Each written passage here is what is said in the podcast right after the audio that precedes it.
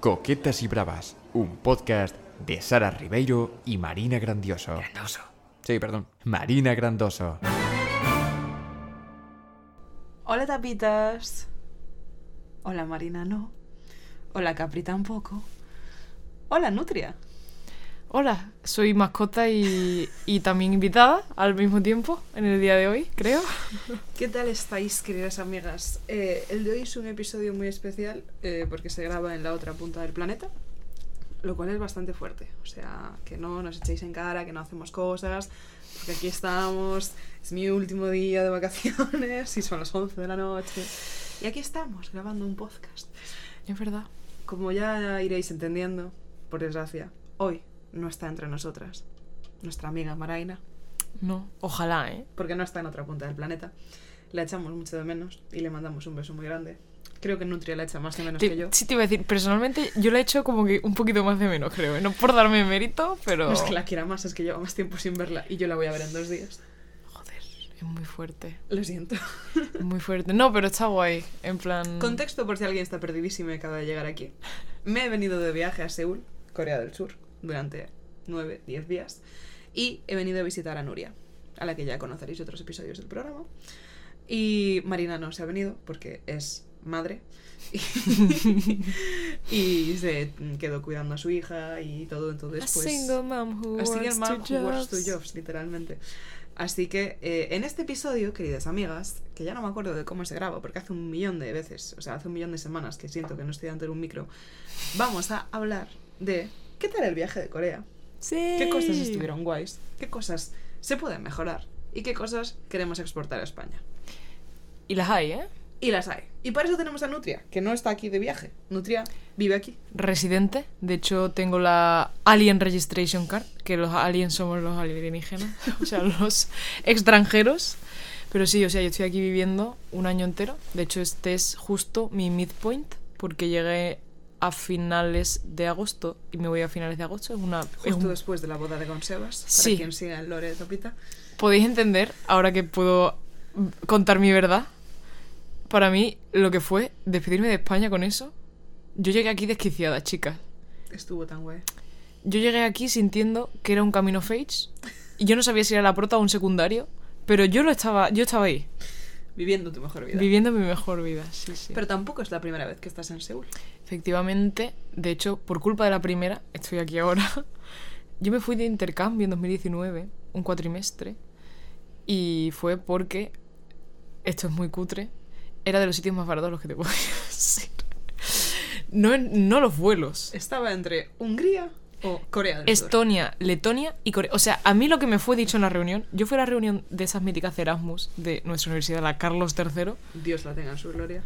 amén. Eh, yo fui a acompañar a mis amigas que sí que se iban a ir de intercambio, porque yo decía, para irme a Estonia o a Letonia no me voy. Ahora lo pienso y digo, tía, pues haberte ido a Estonia o Letonia, qué guay también, ¿no? Pero yo fui como de acompañamiento. Y la, la mujer que estaba dando la charla, que terminó siendo mi tutora del TFG, por cierto, estaba ahí hablando diciendo, porque los destinos más económicos para quien no pueda irse a Estados Unidos o no sé qué, son Estonia, Letonia y Corea del Sur. Y yo, ¿qué? No puede ser. Se habrá equivocado de país. Y ella, Corea del Sur. Y yo, vale, no se ha equivocado de país. Y bueno, ¿Te imaginas que fuera del norte? donde es asequible vivir. súper asequible. por lo que sea. Y hay convenio con la Carlos III, te convalidan. Pues habría sido gracioso también. Habría No- sido una experience. Sí. Pero no, era Corea del Sur. Vaya. Eh, porque, o sea, no porque sea más barato que España, sino porque el nivel de vida es parecido.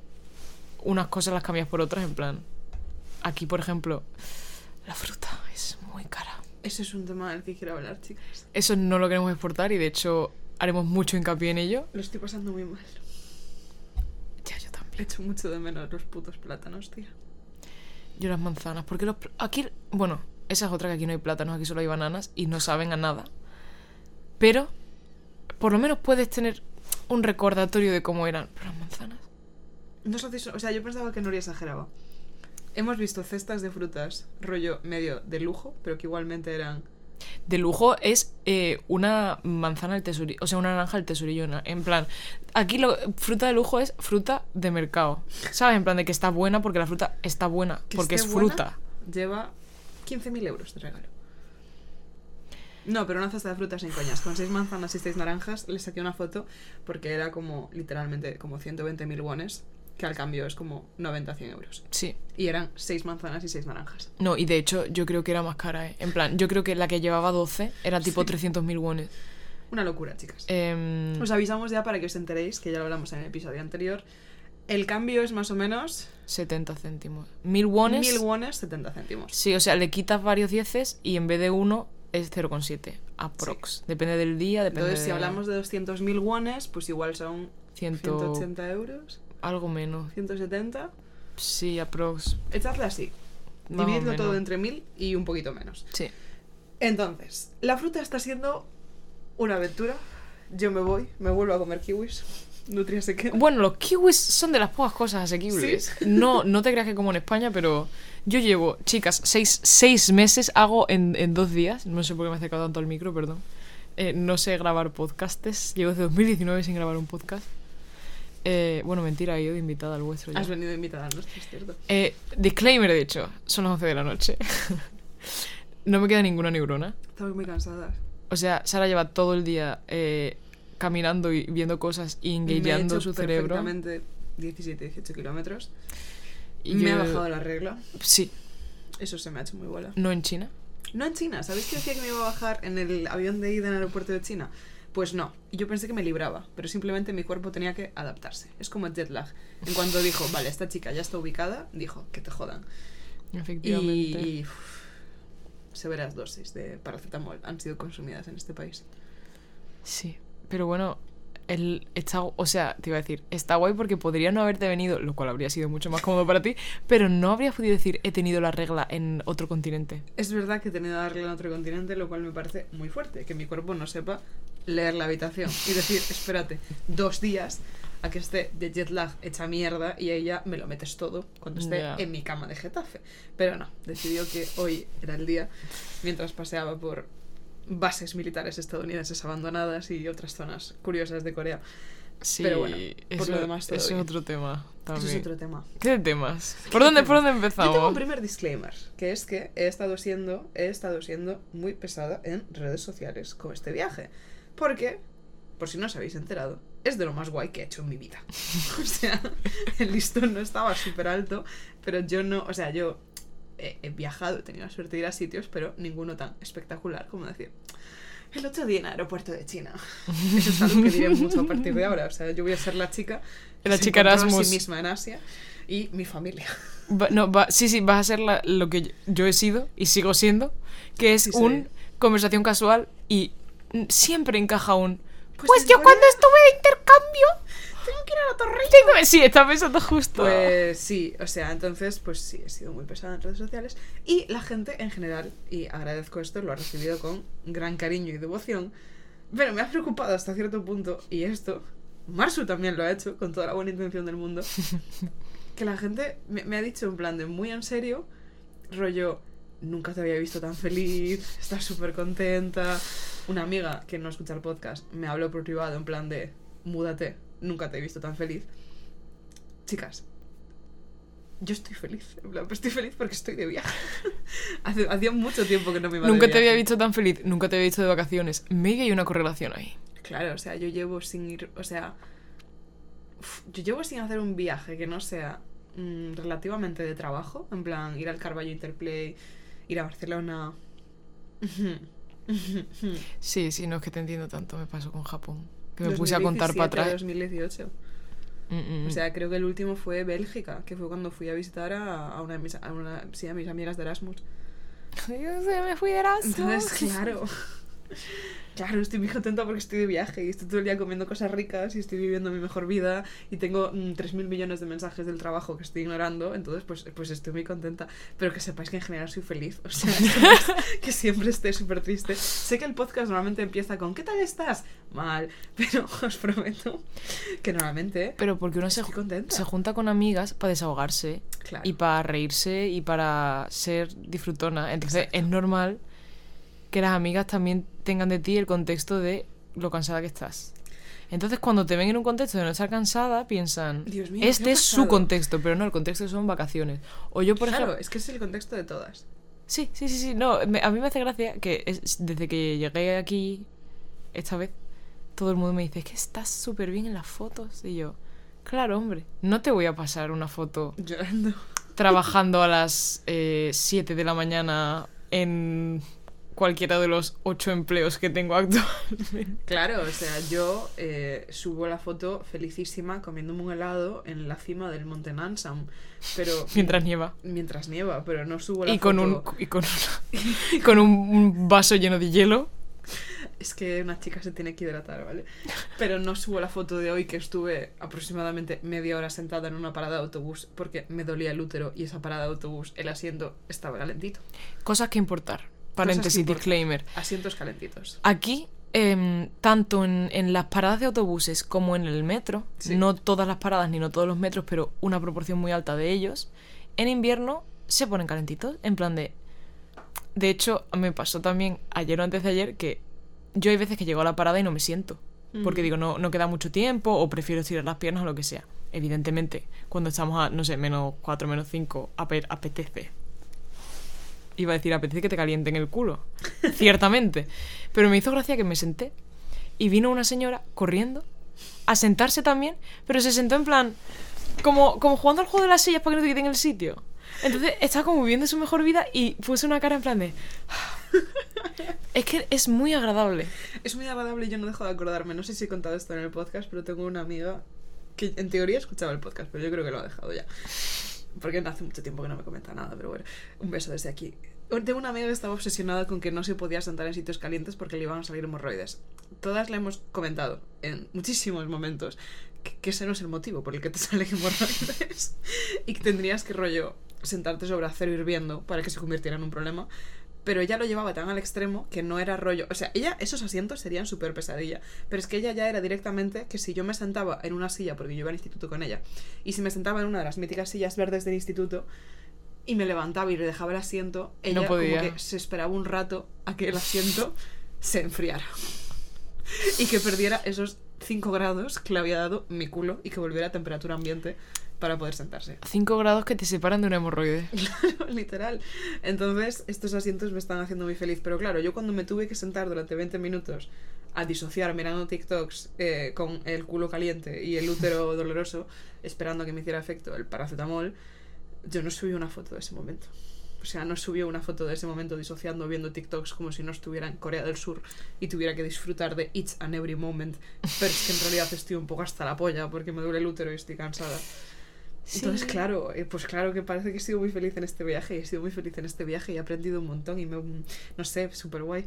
Pero, pero no es que el resto del tiempo esté depresiva, os lo prometo. No, pero a mí algo que sí que me hace darme cuenta el estar aquí, porque, o sea, sí lo he dicho, ¿no? o sea, eh, eh, yo estoy un año aquí residiendo únicamente, luego se me acaba el visado y como esto no es la Unión Europea, cosa que uno no piensa hasta que sea la Unión Europea, no te puedes quedar infinitamente en los países. Hay visados y hay normativas.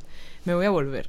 Y esta narrativa aplicable a los viajes de tengo que aprovecharlo porque es X tiempo limitado, en una estancia de un año también te pasa que dices, buah, tengo que aprovecharlo, ¿no? Porque estoy aquí. Pero lo chulo de eso es que luego te dura X tiempo antes de que se te olvide en tu, vi- en tu día a día.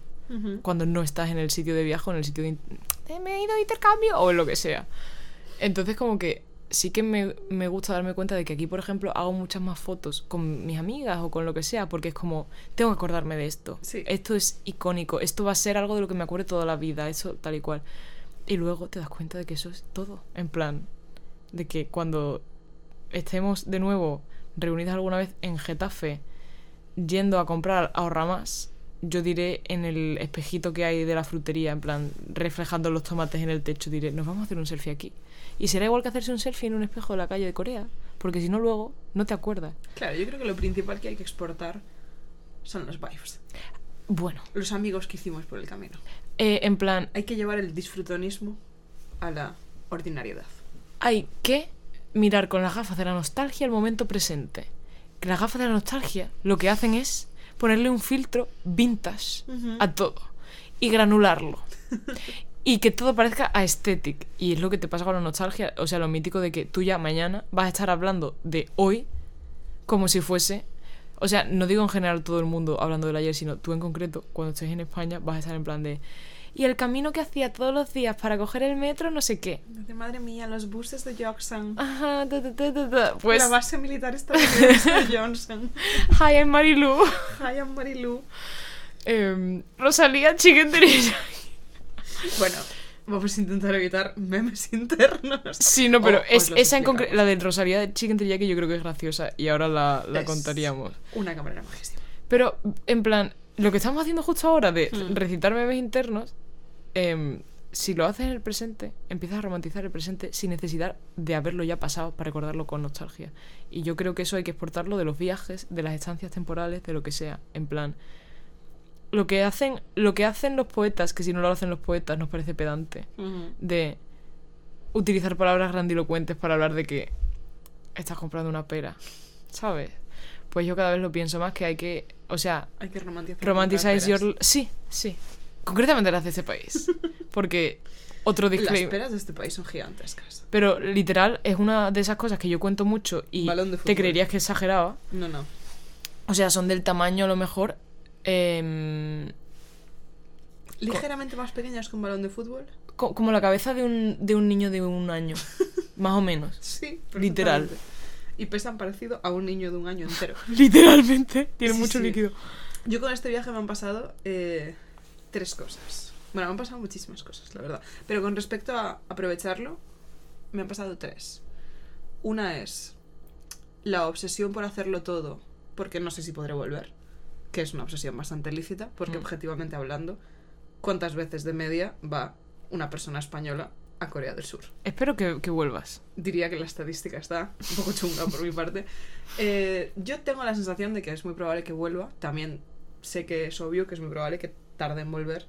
Porque, mm, porque es mucha pasta, porque es mucho tiempo, porque hay que cuadrar muchas cosas. Yo Sí. vine en esta temporada, que como ya he dicho muchas veces, y como he comprobado estando aquí, es temporada baja de turistas porque nadie quiere venir con este tiempo. Porque era el único momento que me cuadraba de este año. Hmm. Entonces es como que se han alineado muchos astros para que estén aquí, para que yo esté aquí. No sé hasta qué punto se van a volver a alinear. Entonces es esa sensación de hazlo todo porque esto es once in a lifetime. Entonces he tenido por un lado esa presión que me he ido quitando con los días. Porque al principio sí que estaba, o sea, sobre todo la semana antes de, de venir sí que estaba muy en modo check. Mm. En plan, check, check, check, tengo que hacerlo todo o me suspenden el viaje. Me ponen un 4,5 en el viaje No me da la medida del viaje. porque no he estado en Gyeongbokgung, he estado en no sé dónde y no, no, no me ha dado para, para probar el viaje. Y eso me ha pasado por un lado, pero se me ha ido quitando. Guay. A medida que he ido diciendo, eh, viajar no son checks. O sea, y viajar, o sea, yo me lo he pasado súper bien explorando. Y me lo he pasado súper bien perdiéndome y colándome en sitios y de repente encontrando cosas que no esperaba encontrarme. O zonas que pensaba que iban a ser una mierda que me han encantado. Zonas que pensaba que me iban a flipar y que ha sido como... Bueno, check, sí. Y ha sido guay quitarse esa presión. Después, otra presión que tenía era que yo sé que para mucha gente este viaje, me muero, es el sueño de su vida. ¿Quieres más agua? Tengo agua Vale. todavía. Sé que para mucha gente este viaje es el sueño de su vida. Mm. O sea, sé que hay gente muy, muy, muy, muy, muy flipada con Corea. Que en este momento mm, muy probablemente me ha silenciado las stories y me odia. Y lo puedo entender, porque yo si tuviera un, un sueño como sé que es sueño para ellas, también estaría en plan de esta pedazo de zorra que lo ha hecho y yo no puedo y ojalá yo pudiera y ha ido yo.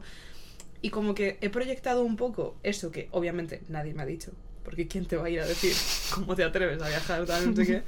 Pero como que he proyectado esa movida y lo he convertido en una especie de responsabilidad de yo no merezco estar en este sitio tanto como otra gente a la que le haría más ilusión. Sí, así que para compensar tengo que hacer... Tengo que hacerlo súper bien.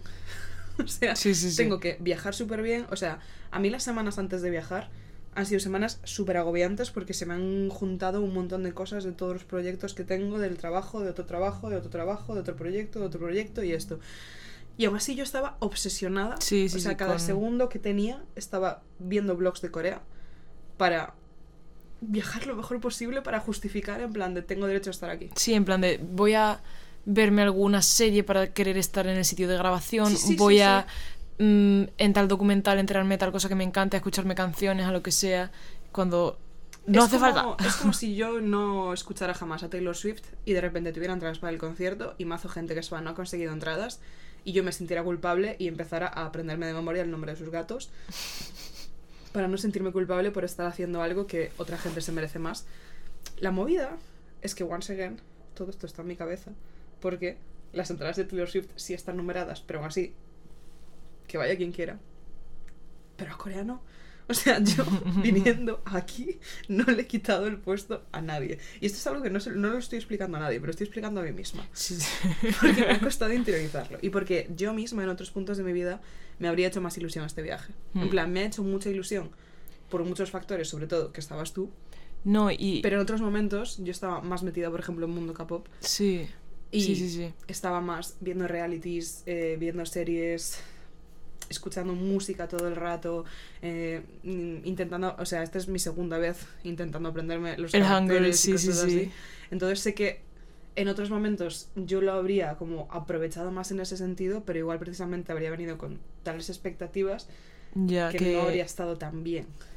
Y que siento que em, es una consecuencia de la época en la que vivimos, pero necesitamos, o sea, sentimos la necesidad de justificar las cosas porque nos hagan mucha ilusión y porque nos la Hmm. tenemos que merecer. Según unas cuentas que nos hemos inventado, en plan de, no sé sumar, yo personalmente, em, pero que algo, o sea, la- tú puedes ir a un sitio con una ilusión neutral, en plan de ni mucha ni poca, y que ese sitio, me refiero ir de viaje, una experiencia, un trabajo, conocer a alguien, lo que sea, Hmm. y que luego la experiencia en sí sea o maravillosa u horripilante de manera em, totalmente... ¿Cómo se dice cuando no tiene relación algo? Sin ¿Inconexa? sin- de manera sin relacionar, sin relación con, con las ilusiones esas que te pueda o no pueda hacer algo. En plan, te puede cambiar la vida algo en lo que tú no habías pensado antes. O sea, yo, por ejemplo, en 2019, cuando me vine aquí, de nuevo, reitero, me vine porque era un sitio barato al que irse. Y porque quería irme lo más lejos de España. O sea, no, no porque tenga nada en contra de España, de hecho soy, ahora que vivo aquí, fascista. no, pero Nuria está a nada de ponerse una bandera en el balcón. bueno, bueno. Em, con dos gotas de sangre y un rayo de sol. En ¿Sabes que siempre lo decía mal? Sí. Siempre decía con dos rayos de sol y una gota de sangre. Y después decía, no, decía con dos rayos de sangre Una gota de y una gota de sol. Bueno, es un recurso poético. pues estilístico como cualquier otro. No, pero a mí sí que me pasó. O sea, yo en esa época lo único que sabía de Corea era que escuchaba la música de Red Velvet, que a día de hoy siguen siendo de mis grupos favoritos, pero no, no me había empezado a ver reality. Me hice más fan luego. Em, y vine aquí sin esa ilusión que otra gente a mi alrededor. O sea, gente que sí que cogía. O gente que no podía venirse. Porque a mí me becaron y, y tuve una serie de ayudas y tal. Ya. Y vengo de una situación en casa que podían pagarme ciertas cosas, tal y cual. Entonces, como que había gente de mi entorno que era mucho más fan del K-pop y mucho más de los K-dramas y de no sé qué, que, que quería venir y no podía. Y yo también me sentía un poco mal, pero luego me di cuenta de que a mí eso me cambió la vida a miles de, niveles. O sea, a miles de niveles, personales, profesionales, tal y cual, no sé qué. Y yo luego me enamoré de este país y sin idealizarlo, en plan de paréntesis, no es un. No soy un. Andaluces por el mundo. No tenemos quejas. Tenemos quejas como de cualquier. Pero porque ser adulto, sea en el país que sea, tiene cosas buenas y cosas malas. Y ser una persona humana viva. Pero que a mí eso me cambió la vida. Sin ninguna relación, sin ningún. eh, Dios mío, no tengo ninguna neurona en el cerebro ahora mismo. sin ninguna correlación. Yo todo el día trabajando y yo a clase en plan de estoy fatal. Ninguna correlación con el resultado final, la- las expectativas o las ilusiones que yo llevara.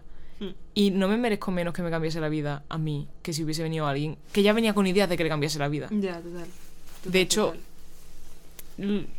No sé, bueno, me callo ya porque es que no voy a poder elaborar ningún pensamiento coherente, ¿no? Pero Pues que te lo mereces. mi tercera presión era, y esta sí que es más basic, obvia de nuestros tiempos, y creo que será más relatable para todo el mundo que no se ha ido a un sitio así como Corea, que es que joder, me tenía que parar a mí misma y decirme, puedes ir a los sitios y no sacar fotos, ¿sabes?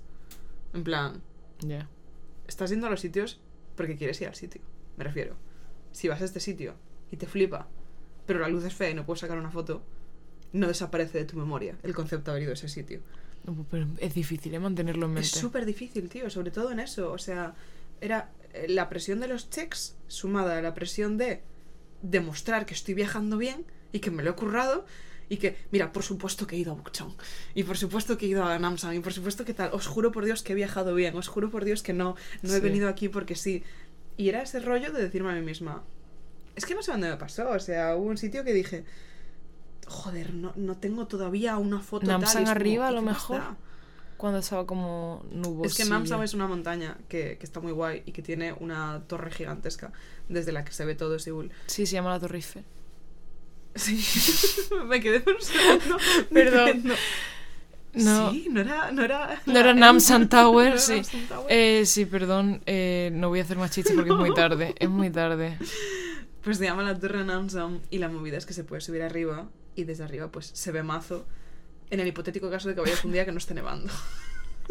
Yo- Que no haya nevado y haya niebla que se traga los edificios. Claro, claro, que es lo que eso es otra cosa, eso es algo que me pasó muy a menudo en este viaje. Por eso en parte tengo tantas ganas de volver, aparte de porque me mola, porque Para que pa- literalmente no he visto el cielo azul ningún día. O sea, pero no te digo.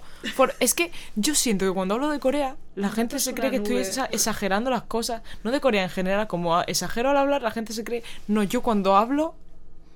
Iba a decir, como exagero al hablar, pero yo cuando hablo no exagero. Pero, que soy exagerada hablando, pero los, los facts que doy son reales. Barras. Chicas, no ha caído, o sea, no se ha separado las nubes para que salga el sol desde hace como una semana y media. En plan de, no hemos... desde que yo llegué, chicas. Sí, sí, sí. Dilo, desde que yo llegué. Un par de días antes empezó a estropearse, pero cuando tú llegaste es cuando empezó a llover. Sí, sí, sí. He tenido muy mal tiempo, pero debo decir que no me disgusta. No, y ha sido muy guay igualmente. O sea, es la clase de tiempo que a mí me gusta bastante. Porque no era. O sea, los días que llovía no era una lluvia que impidiera hacer cosas. No, eh, es aguachirri molestoso sí, un poco. y a mí me gusta mucho, mucho, mucho los climas muy húmedos. O sea, yo estoy muy acostumbrada a Galicia y me encanta. Y los únicos sitios en los que he sentido ese clima han sido en la Sierra de Madrid el día que fui con Fernando Echando y su novio a hacer una caminata de 3.000 kilómetros. Sí, sí, mi compañero de piso en el pasado. compañero de Este, piso. este lore Estamos todos todo conectados. chicos. endogámico. Each other. Pues ese día en la Sierra de Madrid había una humedad increíble que Nando estaba un poco incluso en plan de Dios mío, el apocalipsis. Yo estaba en plan de mi puta casa. I'm spinning. Like a ballerina, sí. Y aquí volví a tener momentos en los que por el clima, la humedad y el verde decía, Buah, estoy tan en casa. Y eso fue súper chulo. Es verdad que molaría hacer algún plan de los que se suelen hacer cuando estás a más de 2 grados, Ya, ¿sabes? que es algo que no. Desde noviembre tengo ese pensamiento en mi cabeza. Voy a, Puedo hacer un disclaimer de eso, ¿no? Puedes hacer un disclaimer. Bueno, no sé si cuenta como disclaimer. El disclaimer es no puedo más. Ese es el título. Eh, Nuria suplica a Perro Sánchez, que controla la meteorología, como sabréis todos los que estáis en Twitter, efectivamente. a los gestores del movimiento Chemtrails, que como todos sabemos es el PSOE español a nivel global, por favor, hábalos a que deje de llover en Seúl, O sea, que llueva, la Virgen de la Cueva. que, que, que llueva a mí no me importa. Que nieve, a mí no me importa tampoco. A mí me gustó mucho que nevara porque también todo el mundo, cuando subí mazo fotos del día que nevó y la gente diciéndome, como si nunca hubieras visto nevar. Yo he visto nevar un total de cuatro veces en mi vida. Eh, bueno, yo Una antes... en Galicia. sí. Una en Madrid y otra en, en- en Bulgaria. No, estaba entre Bélgica, Bruselas, Bulgaria. Joder, International Snowing International Girly. Snowing Girly. Entonces, pues claro que me emociona. ¿Sois conscientes de que en Galicia, quitando en Ourense, que es un mundo aparte donde hay gente rarísima como Caramojón, quitando Ourense, estamos a dos metros sobre el nivel del mar? ¿Cómo va a llover? O sea, ¿cómo va a llover? ¿Cómo? ¿Cómo va a llover? Lloviendo. ¿Cómo va a nevar? Yo nunca, o sea, para mí que nieve es mm, top 3 cosas del viaje. Que, que soy de Cádiz. En plan, ¿qué te voy a contar? Soy de Cádiz y de Málaga. En plan, no... Sí, que, que surferan y que surferas. Que soy- soy- pues, a la inversa. ¿Qué Pamplona, qué Pamplona si soy surfera? Sí. Eh, no, Sammy, en plan de... Yo, cuando vine aquí la primera vez, vine de septiembre a diciembre. Y lo normal es que empiece a nevar en diciembre. Cosa que este año no ha pasado. Este año ha empezado a nevar en noviembre y a principios. Eh, porque hubo una racha de un temporal en el que estábamos a menos 21 Y grados. estamos a 20 de febrero y según Google sigue nevando. No iba a empeorar el tiempo. O sea, a- aquí la cosa es que ¿Esto sabes qué pasa mucho con París? Que es, No me que es el secreto mejor guardado de París, que siempre tiene mal tiempo. Pero ¿cómo que un secreto? Pero ¿cómo que un secreto? Vamos a ver. Pero ¿cómo que... O sea, cuando la persona que dijo, vamos a ponerle la ciudad de la luz, era alguien que se quería reír. Que estaba jocoso ese día y dijo, vamos a jugar a las ironías y a las diversiones. No, pero tiene muy buen PR. Tiene muy buena relación. Te iba a decir, tiene muy buen SEO. Tiene muy buen SEO. Y tú cuando piensas en París no piensas la peor lluvia de mi vida o el peor calor Yo de mi vida. pienso que Sí está es. nublado y sucio. Todo el tiempo. Es cierto. Es lo que pienso. No, no te digo que sea, pero en plan, es que yo no he ido a París y, sin que me llueva. Y he ido como cuatro o cinco veces. Y no quería ir las últimas como tres. He ido cuatro veces y me sobran cuatro. No, hombre. Tenemos preguntas del público. Bueno, Tenemos entre nosotras, en tu móvil, de hecho, un espíritu. un espíritu que está aquí en espíritu, porque no ha podido acompañarnos, pero que tiene múltiples preguntas sobre este país. No me acuerdo cuál era la primera. Nuria. Eh, no sé si está por dos. Un segundo, lo voy a poner y parar. Sí, está por dos. Espérate, ahora, ¿vale? Hola desde Getafe. Mi primera pregunta es si en Seúl hay metro. Y si hay metro, entiendo que sí. Si la gente es tan cívica como es en Madrid, tipo de ponerse a la derecha en las escaleras, de dejar salir antes que entrar, o si les da absolutamente igual. Marina Bueno. Grandoso, este es mi imperio romano. Tengo que decir que no siento que estás condicionada por una serie de malas experiencias y, y sabes que yo también. Pero, bueno, responde primero. No, no, tú. yo amo el metro de Seúl. Ah, vale, me creí que ibas a quejarte del mundo tobillo. No, no. Ah, bueno, bueno. Eso es otra cosa. A ver, No, tenemos una tesis de... de- la, horchat- la horchatesis. Tenemos una tesis de que esta ciudad es una ciudad muy tranquila y sus habitantes, hay un subtipo de habitantes de Seúl que es especialmente tranquilo. Se me atrevería a decir que tiene horchata en la sangre. ¿Sabéis cuando mandas un sim a hacer algo y como que hay algo en su camino y se queda parado y agita las manos? Pero aparentemente no hay nada. Pero aparentemente Pero no hay nada. que no puede cruzarse. Y hace puerta. como... "Ar, ar", y hace así. eh, pues si le quitas la acción física, pero incluyes el mismo pararse y estar como un poco desubicado, Sí. hay mucha gente en este país. Hay mucha. Yo no sé si es que estoy más espabilada que la media o si. o si la mayoría de la gente no está espabilada. No te digo en este país, No, te digo es en que general. Se nota ¿eh? eso muchísimo en el transporte público, te lo juro. O sea, vas caminando por la calle y te chocas con la gente y tú normalmente si en España te, te chocas con alguien. Y de hecho en Madrid es súper habitual chocarte con gente porque todo el mundo va a todo de hostia todo el rato y hay mucha gente. Pero por lo menos hay algún tipo de. Reconocimiento. Ni siquiera Sí. te digo disculpas, te digo un acknowledge de No, que. te miran a los ojos en plan de nos hemos chocado. Aquí te rehuyen la mirada y si se pueden chocar contigo otra vez, lo vuelven a hacer. Pero, pero antes de esta parte, yo diría, sí, Marina, hay metro en Seúl y es muy buen. Es maravilloso. Muy buen metro. Y lo- el sistema de buses también, o sea, Yo me como un acordado reloj. muchísimo del señor Helio Roque y lo feliz que sería mm, probando este metro. Porque es una locura. O sea, pero es que llevo hablando de esto desde mucho antes de venir. En plan, la línea, os animo a todas, amigas, de verdad. Creo que ya lo dije en el anterior episodio y Marina se ha olvidado. Pero os animo a que vayáis a Google y poner Seúl Subway. Es una puta locura. O sea, ahí os dais cuenta de lo grande que es la ciudad. Porque al lado de Seúl, el metro de Madrid parece una mierda. O sea, el metro de Seúl, o sea, el metro de Madrid comparado con el de Seúl, parece tipo estas ciudades en plan Juguetillo. Málaga que tiene dos líneas Sí. o dos paradas, ¿sabes? En Sí, plan, sí, parece sí. una tontería. Con todo el cariño del mundo a Málaga, que no sé ni si tiene metro. Sí, sí, tiene y tiene como dos Una líneas. vez más, no sé ni dónde está. Sorpresa para nadie. Eh, es increíble y funciona que te cagas. Sí. Y, y la, línea gente. 2, le bueno, mando desde aquí un beso. ¿no? la 2 es la circular, ¿vale, chicas? Y de hecho me hace gracia porque he ido a un sitio que la última vez que fui fui por el otro lado porque está exactamente a la misma distancia de mi parada Sí. eh, por un lado que por el otro. Si queréis escuchar este podcast con Google abierto, Nuri y yo vivimos cerquita de Gangnam. Sí, Seúl se divide en la zona del norte del río y la zona del sur del río. efectivamente. Nuestra estamos al sur, De hecho, voy a hacer un fan fact. Gang es río, es cierto. Nam es sur. Gangnam es al sur del río. Pues nosotras, eh, si alguien recuerda Oppa Gangnam Style, espero que sí. Era, era, Icónico. era por eso. En plan, el Gangnam es la zona de business, digamos. Sí, para la peña madrileña yo diría que es un poco La Chamartín, Nuevos Ministerios. Incluso te diré las torres. En Sí, plan, esa es una. Vale, es que no sé hablar Es por ahí. por ahí. Em, rollo oficinas, gente high-end, pero trabajando. Cochazos. Cochazos, tal y cual. Entonces, como que. ¿Cómo tendría que ser la cosa para que yo me fije en los coches, chicas? No, sí, sí, es un poco Os flipante. recuerdo que me cuesta distinguir el coche de Marina y es rojo chillón. Y aquí he visto Aston Martins que he dicho, es que que me atropelle Y se lo y que me pague el resto de mi vida. Pero, pero. Disclaimer de Gangnam. Aquí la gente, la peña trabaja. La peña con dinero trabaja aquí porque hay bloques de oficinas gigantes, no sé qué. Pero luego también hay zonas residenciales, que es Sí. como barrio de gente clase media, media alta, supongo, no lo sé. em, que viven por aquí como de purísimo chill.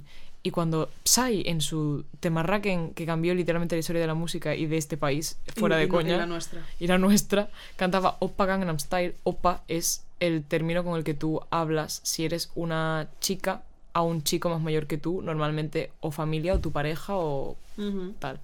Entonces, cuando él cantaba Oppa Gangnam Style, se refería a que él era un Oppa Gangnam Style, en plan... Tipo, tengo dinero, tengo un buen trabajo, tal y cual, quieres a un man como yo. Sería un poco A ver. el chulo de nuevos ministerios. Sí. Sí, sí, sí, o sea... un- Es que puedo decir muchas cosas, pero no las voy a decir. No quiero que me cancelen, aunque tengo una foto para que me descancelen que nos hicimos ayer muy graciosa. Pues nosotras nos estamos quedando por Gangnam, cerquita de Gangnam.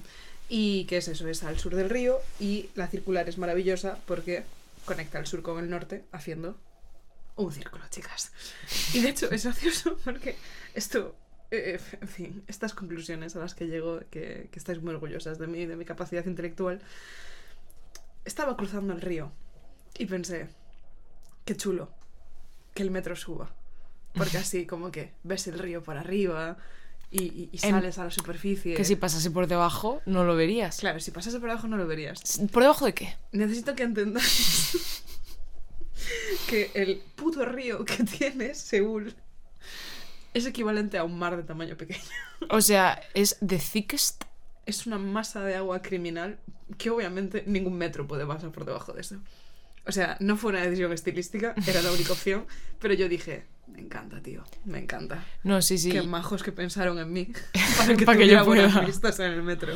Sí, porque una cosa que queríamos hacer era hacer un crucero por el Ay, gang. nos hacía por mucha el, gracia por hacer un crucero por el río. Por el río. que es una idea un poco hortera, que sonaba muy divertida. Pero hubo El universo- complicaciones. O- Una cosa de esta ciudad es que no quiere que hagas cosas. Sí, yo. yo... Otra, Todo, todo está en tu contra. Ot- Otra cosa que pasa aquí es que, eh, pero eso es en este país en general, o sea, no es solo en Seúl. eh, pe- y es curioso, una vez lo descubres, a Sara le pasó darte cuenta de que eh, no todos los, no, no todas culturas son cristianas.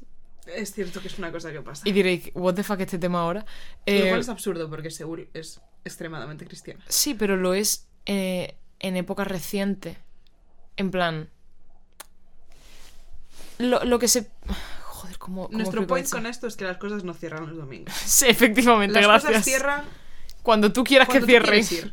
Cuando tú quieres ir. Imagine all the people. No, no, pero sí, literalmente, eh, por ejemplo, normalmente los restaurantes hay un día que cierran y es el día que cada restaurante le apetezca. Entonces tú tienes que acordarte, por favor acuérdate, por favor acuérdate de, antes de ir a un sitio, mirar en Neighbor, que es como el Google Maps de aquí, digamos. Tengo tantas opiniones sobre eso. eh, y te pone, pues los miércoles cierra o los sábados cierra o tal día cierra. Em, Un truco para saberlo es que si quieres ir está cerrado. Normalmente fuera de coña. Nos ha pasado como tres o cuatro veces en este viaje. Así que eh, no pasa nada. Pues no iréis a nada porque todo estará cerrado el día que queréis ir. Y yo del metro, eh, Marina hablaba de civismo y nosotros hablamos de que la gente tiene horchata en las venas. It's true, pero hay una cosa que me tiene impresionada. ¿Las filas? Las filas, todo el mundo en este país hace filas para todo, pero nivel, todo tiene carriles incluido, y esto me encanta, los pasos de cebra. Sí. Los pasos de cebra tienen marcados con flechas que vas por la derecha y vienes por la izquierda.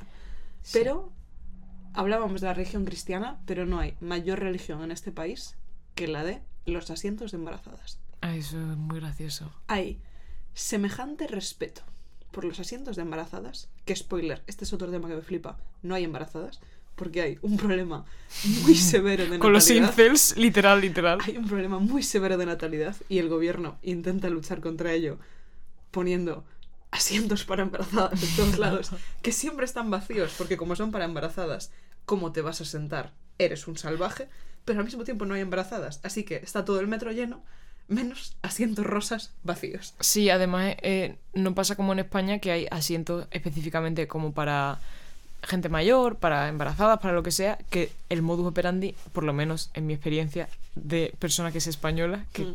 algo que soy, eh, te sientas y si llega alguien que chequea las boxes, te levantas y le cedes el asiento. No, aquí no. Aquí directamente no te sientas. No, no, metro lleno, asientos de embarazadas vacíos, cero embarazadas en todo el país. Sí. Pero, Me atrevería a decir que he visto cero embarazadas en todo el país en el tiempo que llevo. no, pero sí que es cierto que los, o sea, por lo que yo tengo entendido, los asientos llevan estando más tiempo que el tiempo que el problema de los desde que, bueno, tú me entiendes en plan, bueno, tú me entiendes, pero a lo mejor la gente no, que el ¿Sabéis? la el- movida el- de la natalidad em- Que em- está pasando también en España.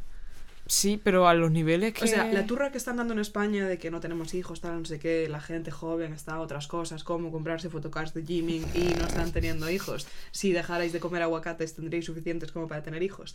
Pues tenían eso, suficientes aguacates que cambiar por un niño. eso está pasando en Corea, pero turbotraya.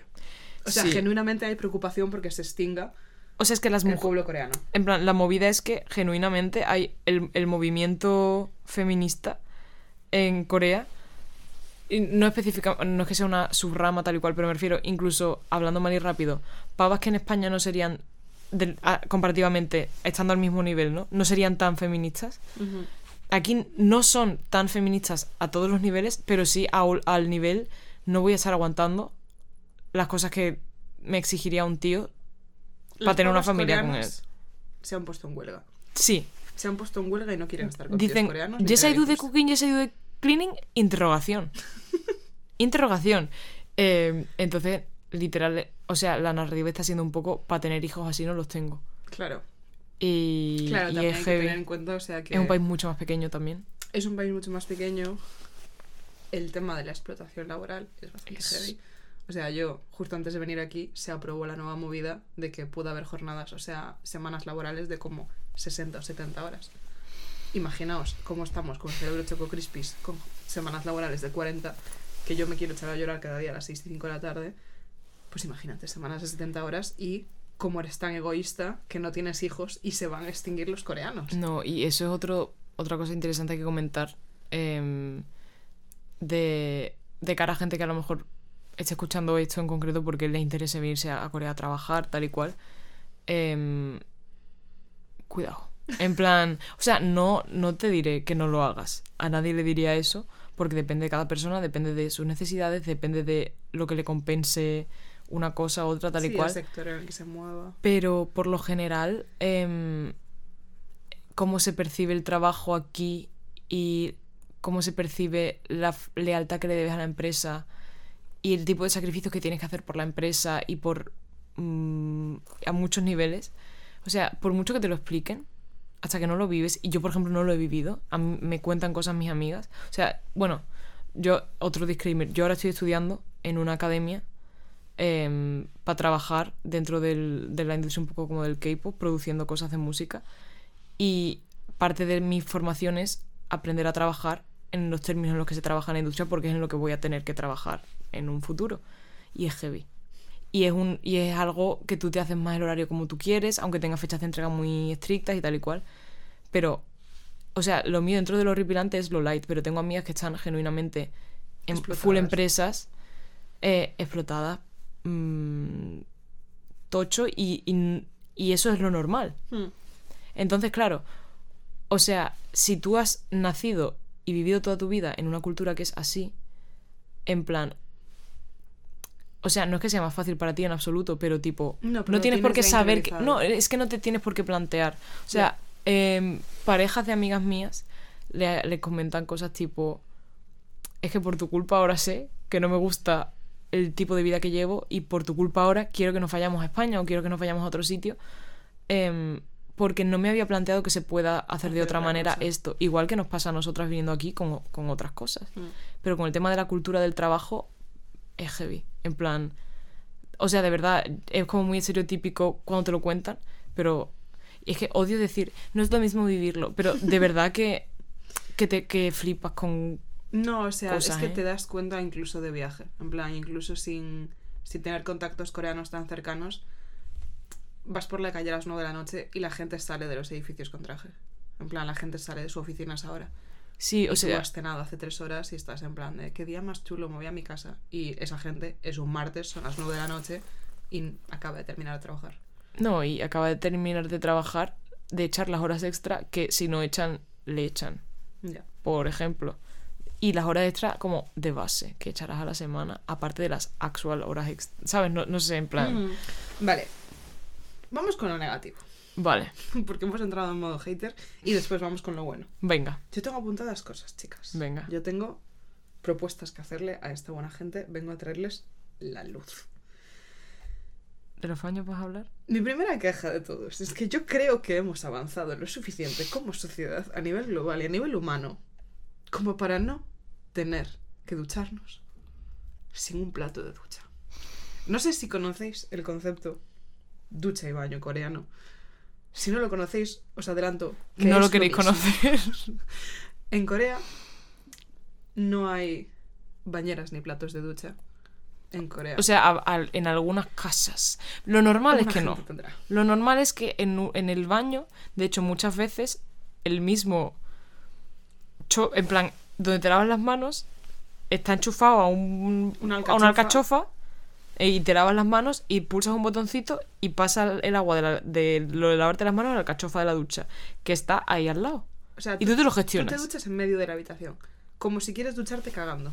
Es que literalmente puedes limpiar el váter Sí, sí. mientras te duchas. Claro. Diré que eso lo he hecho alguna vez. No cagar, pero sí limpiar el, el tipo me estoy duchando y digo, qué buen momento para limpiar el baño. Ya que está todo mojado. ya que está todo mojadísimo.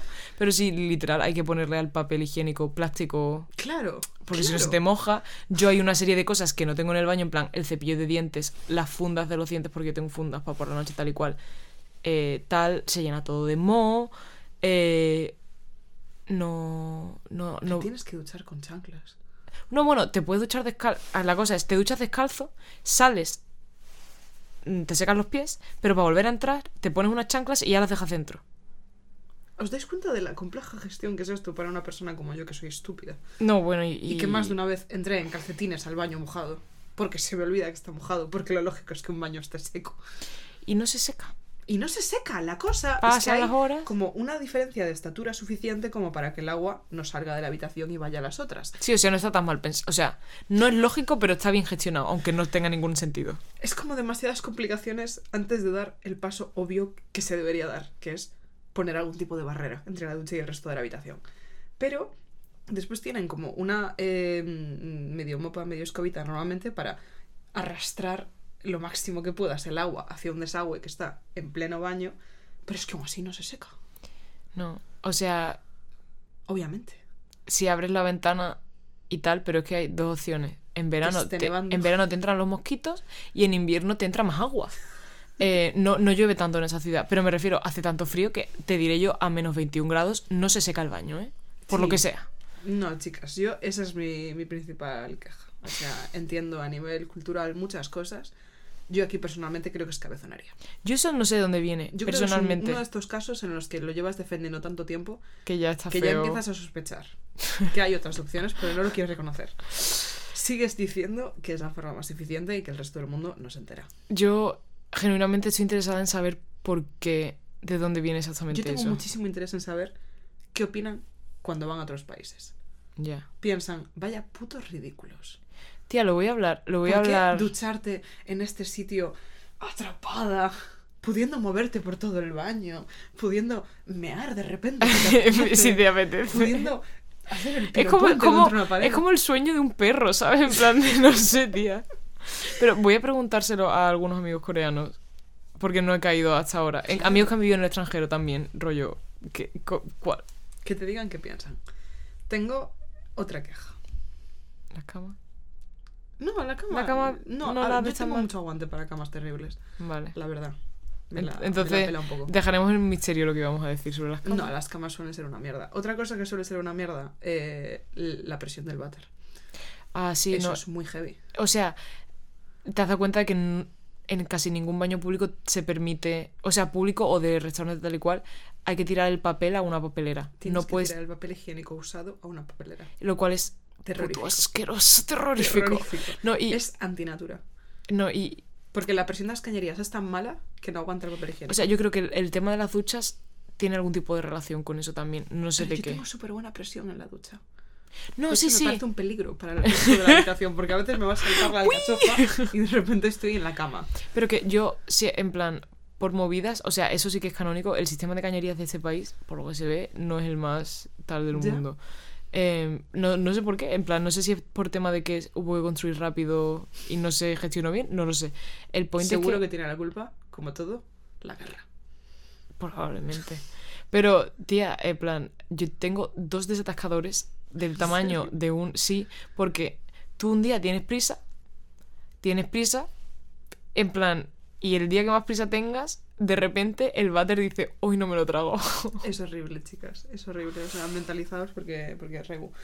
Pero no era eso lo que iba a decir tampoco. No. Ah. Yo venía a decir que este país, que está, lo voy a decir, sumamente contaminado, es de esos países en los que te suenas los mocos y salen grises. Y lo dice una persona que reside habitualmente en Madrid, capital del Reino de España. Este país súper contaminado tiene simultáneamente un problema increíble de que genera demasiado plástico. No te dan nada sin plástico. O sea, es el sitio que veis siempre en TikTok en el que te venden vasitos de plástico con hielo para que cojas otra bolsa de plástico y le eches el líquido de la bolsa de plástico al hielo del vaso. Cualquier cosa que quieras comprar de comida Sí, es sí, sí. plástico. todo, todo, La todo. fruta viene No, plastificada. bueno, y cualquier cosa que compres viene envuelta en plásticos súper útiles que tengo en este cajón, de hecho. Em, de estos que vienen con- como con pegamentito, puedes abrir y cerrar. Sí, sí, tal y sí. cual. todo, todo. En plan Todo de un boli, una plástico. libreta, un. lo que sea. Y simultáneamente, y esto es lo que no entiendo, ¿El sistema de reciclaje? el sistema de reciclaje es tan bueno que es ineficiente. Esta es mi tesis de. Así te lo voy a plantear. Recicla tan bien que yo me atrevo a decir que ninguna persona que conozco, salvo probablemente Javi, novio de Nando Chano, que Iba a, trabaja decir, de o Na- co-manager, iba a decir Nando como segunda es que yo opción. creo que hasta Nando no sabe. Yo creo que solo Javi, que trabaja profesionalmente sí. de co-manager, sabría reciclar al nivel que recicla esta gente. Yo tengo tanto miedo, Sara, de ser ilegal. O sea, es como el miedo de defraudar a a Hacienda sin querer, pues es el miedo de que de recicles mal y literalmente, como hay cámaras de seguridad en todas las basuras, Esa es mi siguiente queja. em, te pueden, o sea, te, te cobran multas si, si tiras no las solo cosas. es que sea difícil reciclar, porque si yo fuera difícil reciclar, pero tengo lugares donde reciclar en todos lados, me lo aprendo.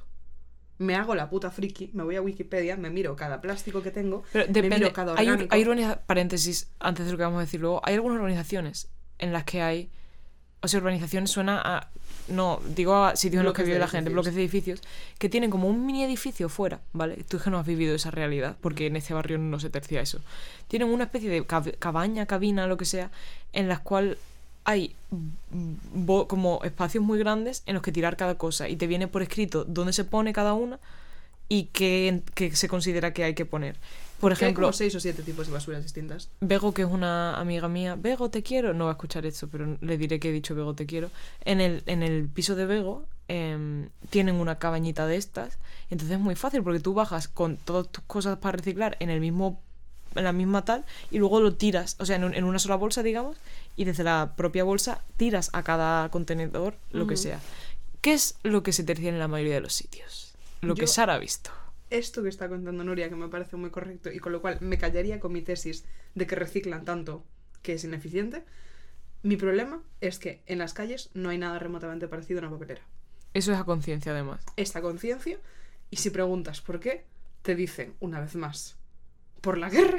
No, no, no. No, a mí, se me han dicho por la guerra. El guía me dijo que era por la guerra. ¿Qué te Pero dijo?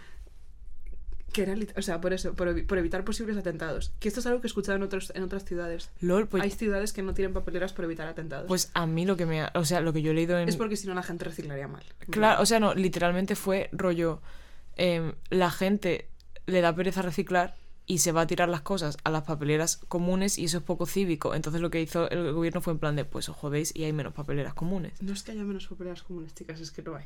So- sea- De hecho, hay como en tres barrios y uno de ellos, el mío. Claro, entonces te enfrentas a una trampa constante. Es el país de las chuminadas, es el país del turbocapitalismo, es de los lugares más consumistas que he visto en mi vida. Todo el universo te está gritando que compres cosas y a veces cedes porque dices, estoy de viaje, ¿por qué no? Me merezco un capricho. Soy una disfrutona, me lo dice todo el mundo en Instagram. Lo compras, el mayor error de tu vida. Porque ahora tienes en tus manos, Es como un pacto con el diablo, te acompañará ya siempre. tienes un plástico. El plástico te tiene a ti. Tienes un plástico que no sabes reciclar. Pero es que aunque supieras reciclar, no tienes dónde tirarlo. Y de repente tienes un abrigo con bolsillos enormes, como el que yo tengo ahora mismo a mi izquierda. Y ese bolsillo está completamente lleno de basura que no sabes tirar. Eso no es eficiente, tía. Yo no, yo no he dicho en ningún momento que sea eficiente. Yo he dicho que hay, hay pisos que tienen buenos sistemas de reciclaje. No he dicho El mío, que me parezca bien. No, el, mío también, o sea, literalmente lo que se hace en mi piso es, en mi bloque, hay como una farola afuera a la que hay atado, atado como tres bolsas. En una echas las latas, en otra echas los plásticos PET, en otra los plásticos su puta madre, que no sé lo que es. Y luego hay un contenedor para las bolsas en sí de basura, porque esa es otra, no puedes usar bolsas de basura que a ti te dé la gana, solo puedes usar las bolsas de tu barrio en concreto. Si no te ponen una multa y no se lleva la basura al camión. Encima, y el- esa basura el- se queda contigo para siempre. actualmente, de hecho, no lo voy a enseñar en el vídeo porque voy a hacer mucho y ruido, de pero... repente no te das cuenta. Pasa el tiempo y eres el chocas. O sea, tengo, tengo una bolsa aquí de basura negra, temporal, porque no, no me dio tiempo a comprar. Yo volví de Japón de viaje y justo vino Sara. No me dio tiempo a ir a una tienda a comprar una bolsa de las buenas. Dije, voy a poner un poquito de basura en la negra. Ya está, ya está a rebosar. Entonces necesito hacer un traslado urgente, porque si no, no puedo tirar mi basura en el sitio y tirar la basura, que por cierto eso se puede, igual que en España, a partir de X hora, pero aquí, reitero, como hay cámaras en todos lados, de verdad solo se puede a partir de X hora. Esa es mi segunda queja, chicas. Sí, sí, TV. En el caso de que, ponte, eres una pobre turista desesperada que lleva 20 horas cargando con una botella de plástico. ¿Por qué la compró? Porque le apetecía un zumo de esos bonitos de colorines que había en la tienda del 7-Eleven. Y lo compró porque está ligeramente deshidratada. Porque cuando está de viaje no bebe tanto. Y ese zumo tenía muy buena pinta. Y de repente estaba perdida. Era una esclava de la botella de plástico. Si de repente esa persona ve en la puerta de un establecimiento que hay cosas de basura, claramente del establecimiento, pero dice, ¿qué más les da una botella de plástico más? En ese momento, esa hipotética viajera se encontrará con mil carteles poniendo CCTV Watching. Hay cámaras de seguridad en absolutamente todos los lados. Yo, cuando entré al país, me hicieron un control biométrico en el que me escanearon la cara y me hicieron poner las huellas dactilares y estoy segurísima de que desde entonces hay alguien que me ha seguido, ha visto cada paso que he dado y podría hacerlo perfectamente porque no ha habido un solo momento que no haya pensado, ¿habrá una cámara? Y no había cámaras. Siempre hay Sí. cámaras. Sí, sí, Estás haciendo una ruta por el puto monte, te giras, hay una cámara. Estás en una tienda, hay siete cámaras enfocándote. En plan, Pero todavía que haya en las tiendas es algo que Pero te- tú tomas la decisión. Pero no, pero me, me refiero diciendo poniéndote en el abogada del diablo. Pero a mí lo que me flipa es por las calles. constantemente. En plan, Y además te lo avisan constantemente. Sí, sí, sí. En plan, es lo que hablamos de el panóptico de Foucault, sí, de te comportas porque es sabes que te están físicamente vigilando. imposible con la cantidad de gente que hay en esta ciudad que alguien esté vigilando que no tires basura. Pero como todo el rato te están diciendo que no tires basura y que hay cámaras vi- vigilándote y te giras y efectivamente hay una cámara enfocándote, no tires basura. Y yo no quiero defender tirar basura. Mi point es que me parece bastante dangerous que una ciudad tenga semejante nivel de control sobre sus habitantes. Porque ese nivel de control se puede usar para cosas relativamente como vigilar que la gente recicle bien, lo cual me parece terrorífico que necesites asustar a la gente y vigilarla por videocámara 24/7 para que recicle bien, pero también se puede usar para controlar sujetos que resultan incómodos para el Estado, cosa que ya no me parece tan bien. Y en general Por lo que sea, ¿eh? No me parece también eso como reciclar. no me mola la idea de no poder tener privacidad. Privacidad. y no poder ir por la calle sin que me estén mirando y estén registrando cada uno de mis movimientos. Entonces, eso es algo que me ha rayado mucho de este país y entiendo que está muy, muy, muy, muy, muy relacionado con un tema muy guay que es que es una ciudad extremadamente segura. Sí. Em, Y eso me genera muchos sentimientos encontra- A encontrados mí también, a mí también. que todavía no sé. Yo llevo ya vividos aquí en total, si sumamos una etapa y otra, what the fuck, 10 meses. Em, y tampoco sé bien qué pienso, porque eso, pasando ahora a las cosas buenas, eh, nunca he estado en un sitio en el que uno se sienta más seguro caminando, existiendo. Mm, da igual la hora, da igual, no da igual la zona 100%, hay zonas mm, como en cualquier ciudad que te sientes más arropado, menos tal y cual. Pero Y las peores zonas son las de Guiris. efectivamente, efectivamente. porque son- no tienen esa esencia. eh, pero hay. Y empezando el relato por otra parte para que sea más fácil de entender. Tú en este país puedes dejar tu cartera en, en un sitio. Bueno, de hecho voy a contar. Eh, hace como un mes perdí mi cartera y hay una web aquí que la lleva la policía en la cual tú puedes dar de alta cosas que se te han perdido, pero cualquier cosa, en plan, del- desde la cosa más estúpida. Em, entonces la policía em, la busca o, o simplemente como ese registro está online, en cuanto aparece en cualquier de- sitio de policía, ¿cómo se llama? Comisaría, un objeto, en plan, una llave de un coche, una cartera, un... Pequeño disclaimer rapidísimo. Os he dicho que en todo momento hay cámaras de seguridad mirándote. Me he fijado, he visto tres unidades de policía. Lo, Apenas hay policía. es lo que te comentaba, no... Es todo el efecto de las cámaras y el panóptico. No, bueno. Y, Y, de- la sociedad. en plan, hay Sí, una sí, serie de valores culturales, bla, bla, bla, bla, bla. Pero es muy fuerte porque pensarías que un lugar en el que constantemente te están recordando que estás siendo vigilado tendría mucha presencia policial. Y Madrid tiene mil veces más presencia Total, policial. total. Y una presencia policial muchísimo más amenazadora. O sea, a mí Madrid me parece una locura que te acerques al Museo del Prado y haya tíos con metralletas. No, pero además... Aquí, nada. Lo, curiosamente lo que has dicho y todas estas cosas que digo no las digo como afirmaciones categóricas, las digo como igual que tú, sentimientos encontrados y no sé bien cuál es mi opinión con respecto al tema. Pero lo que comentabas de qué fuerte que haya que meterle miedo a la población para que recicle es en plan de, es que yo creo que la gente aquí no tiene miedo. Curiosamente, ese, ese sistema de observación, en plan de, yo me hago, o sea, no, agobiada no estoy, pero rollo, me ha dado más por pensar en ello por estar tú aquí recordándolo. Pero de normal no me siento vigilada, No, ni me siento lo interiorizas. lo interiorizas y ya está. Y sin embargo, en Madrid, o sea, a ver si me explico. Yo en España muchas veces pasa la policía y digo, ay, a ver que no me pillen. Y digo, que no me pillen, ¿qué? Si no estoy haciendo nada, abs- absolutamente nada ilegal. Pero lo mítico de, ay, la policía, pórtate bien. Pero si ya me estoy portando bien. Aquí, no en ningún. O sea, tengo como una. Es como que un poco presión social y hacer las cosas bien. No sé si me explico. En plan de, todos lo hacemos bien, vamos a intentar hacerlo bien. Paréntesis, no creo que todo el mundo en Corea haga las cosas bien el, de hecho, el ratio de crímenes y de cosas no me, no me lo he mirado. En plan de no, no estoy. no Como he venido a este podcast, no me he informado, porque es lo que hay que hacer cuando uno viene a este podcast. No, Mm, hablamos siempre de. hablar sin saber. No, hablamos de user experience. En plan, Sí. hablamos de cómo nos sentimos. Sí, sí, sí. Y, y eso, o sea, a- volviendo a lo de la policía, de los objetos perdidos, em, si encuentran tus cosas, como tú al registrar tu objeto pones tu dirección, te mandan en un sobre. O sea, a mí me llegó en un sobre mi cartera con todas mis cosas. Porque encima eso, no te lo, o sea, la, la persona que lo vio me la devolvió, period. Mm. Em, es muy típico aquí, ve, estás paseando y ves una tarjeta del banco que, que alguien ha cogido del suelo y la ha puesto en lo alto para que se vea más fácilmente y quien se la puede recoger tal y cual.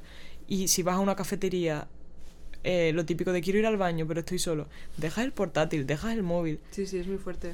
con O total sea, tranquilidad y, y no, o sea, sí que me han comentado que las bicis se roban. Curiosamente, ver, es muy fácil robar es una muy bici. fácil robar una bici, pero también te digo que no sé si te has fijado, porque de hecho un día viniste conmigo y yo llevaba la bici, mi bici era la única que llevaba cadena. Todas las demás estaban sin cadena, pero me han advertido amigos coreanos en plan de de las pocas cosas que sí que se roban en este país son las bicis. Pero es que se nota muchísimo, en plan, paseando por la calle, la confianza que tiene la peña, porque es eso, yo he ido a un restaurante que nos gusta mucho y la gente tenía fuera del restaurante todas sus maletas. Era gente que o bien acababa de venir de viaje, bien se iba y dejó todas las maletas en la mitad de la calle. Y ellas estaban comiendo dentro. Y las propias tiendas tienen todo expuesto fuera y la gente está dentro con la puerta cerrada mirando otra cosa, confiando en que A, no van a robar, B, como van a robar si están las cámaras, C, si roban, están las cámaras. Es Sí. una cosa muy rara. Pero lo curioso es que, mm, en plan, nadie tiene la mentalidad. O sea, quiero hacer ese disclaimer. Nadie piensa, no voy a robar porque están las cámaras. La gente directamente no roba. No sé si- o sea, que el que roba, roba, en cualquier sitio. Pero me refiero que no es que la gente diga, no voy a robar porque me ven. Que No, no, no viven en plan de... no, no se, no se plantean. Buah, esto me está recordando. ¿Sabes? Esto es tan friki, pero yo estuve en el Museo Nacional de Historia y contaban que, eh, no sé en qué época, obviamente, chicas, tengo el cerebro choco crispis, pero que en una época que el emperador tenía como diferentes como prefectos en cada una de las provincias y en sitios más pequeños, como en plan a nivel de organización, como si fueran alcaldes de cada ayuntamiento o presidentes de cada comunidad, pues así. Y que lo que hacía para asegurarse de que todo funcionaba bien es que llevaba gente como de incógnito. En plan, tenía gente encargada de ir de incógnito a los Así como sitios el jefe infiltrado. a chivarse si los jefes no se estaban comportando bien o no, no estaban respetando al emperador o lo que fuera. ¿Y acaso las cámaras no son un poco esa vibra? No son el jefe infiltrado. ¿Será esto algo intrínseco a la cultura coreana? Desde esa gente de incógnito que iba por ahí comprobando que la gente se portaba bien y que la gente decía... "Buah". Yo es que de verdad que creo que no es tanto panóptico de Foucault eh, y. Como y persona tal. extranjera se siente full panóptico. Pero entiendo O sea, que no llegaron de un día a otro. Mm, Es que para mí es, es algo más puramente cultural de el taoísmo, en plan, de la narrativa de todo por el, o sea, todo por el pueblo suena a España, pero rollo, todo por el hay que hacer lo posible porque la nación salga adelante y nos debemos el sistema familiar y tal y cual que se extendía en su momento a quien estaba en el poder tal y cual y que aunque a- en la actualidad no se mantenga por lo general con el presidente del gobierno o lo que sea, sí que hay una sensación muy grande de, la hubo en su momento al menos, cuando Corea estaba empezando a despuntar, a tener gran desarrollo económico y querían salir de la guerra y de la posguerra y era todo como horripilante, había una sensación muy grande de explotación laboral, sí, tal We cual no sé qué. Tenemos que salir de aquí en plan de todos estos sacrificios son para que el futuro sea mejor para nuestro país es nuestro lo que tenemos lo que nos queda además esa sensación que hay después de muchas guerras de más unidad en el pueblo por un Sí. poco de tal No, Em, y, y noto un nacionalismo importante, o sea, ahí lo hablábamos. Incluso un nacionalismo de cara a empresas. sí o Que sea hay marcas la nacionales la que todo familia, el mundo va a muerte con ellas. Mm. O sea, prácticamente, esto es muy gracioso, todos los putos coches son Hyundai. Todos. Kias. Pero, rollo, es que no ves otro tipo de... Yo he Mm. visto Aston Martins, Porsche, porque estamos en la zona Tesla. en la que estamos. Tesla, es verdad, pero no tantos.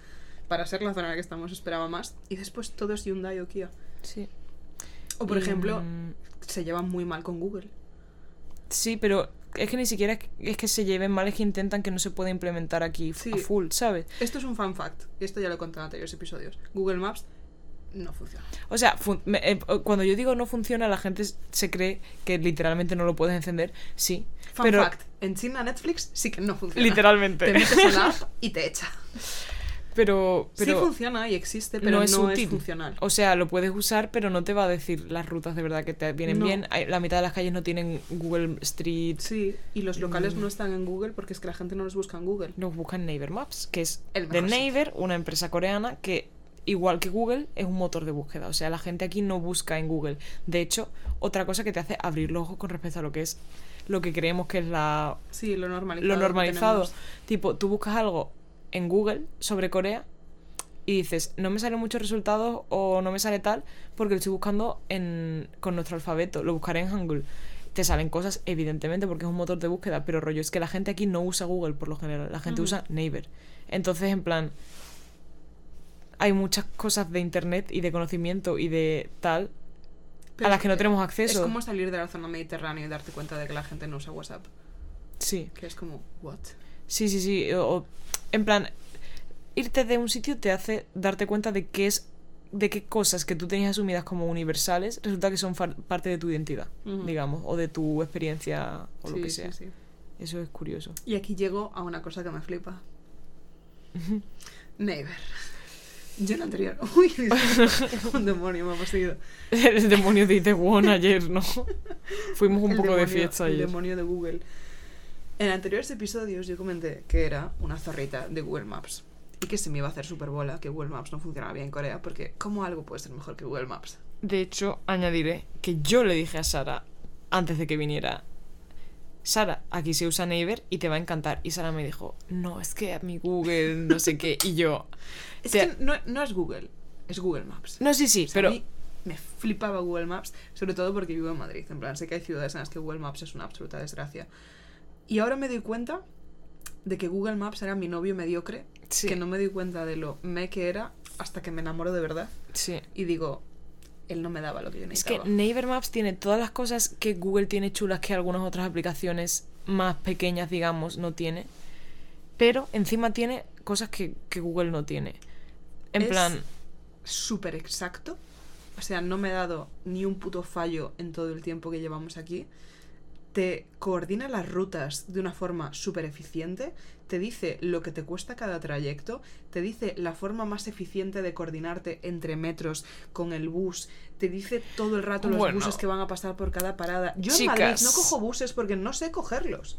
Odio coger buses en Madrid. Y aquí he cogido un montón. ¿sabéis que Naver Maps te dice exactamente a qué altura de la estación de metro te tienes que poner para entrar en el vagón que mejor te viene para hacer trasbordo o que más cerca está de la salida Eso es que tú tienes que utilizar para irte, porque en las propias estaciones de metro eh, están numeradas. Está numerado las el sitio en el que puertas. se abren las puertas. tío. Exactamente, en plan, está la 4-2, la 4-5, la 4-3 y luego empieza la 5-1-5. em, O sea, es perfecto. Y tú ya te metes al vagón Eres perfecto para salir perfecto y para que tu vida sea lo más eficiente posible para trabajar 17 horas al día. Exactamente.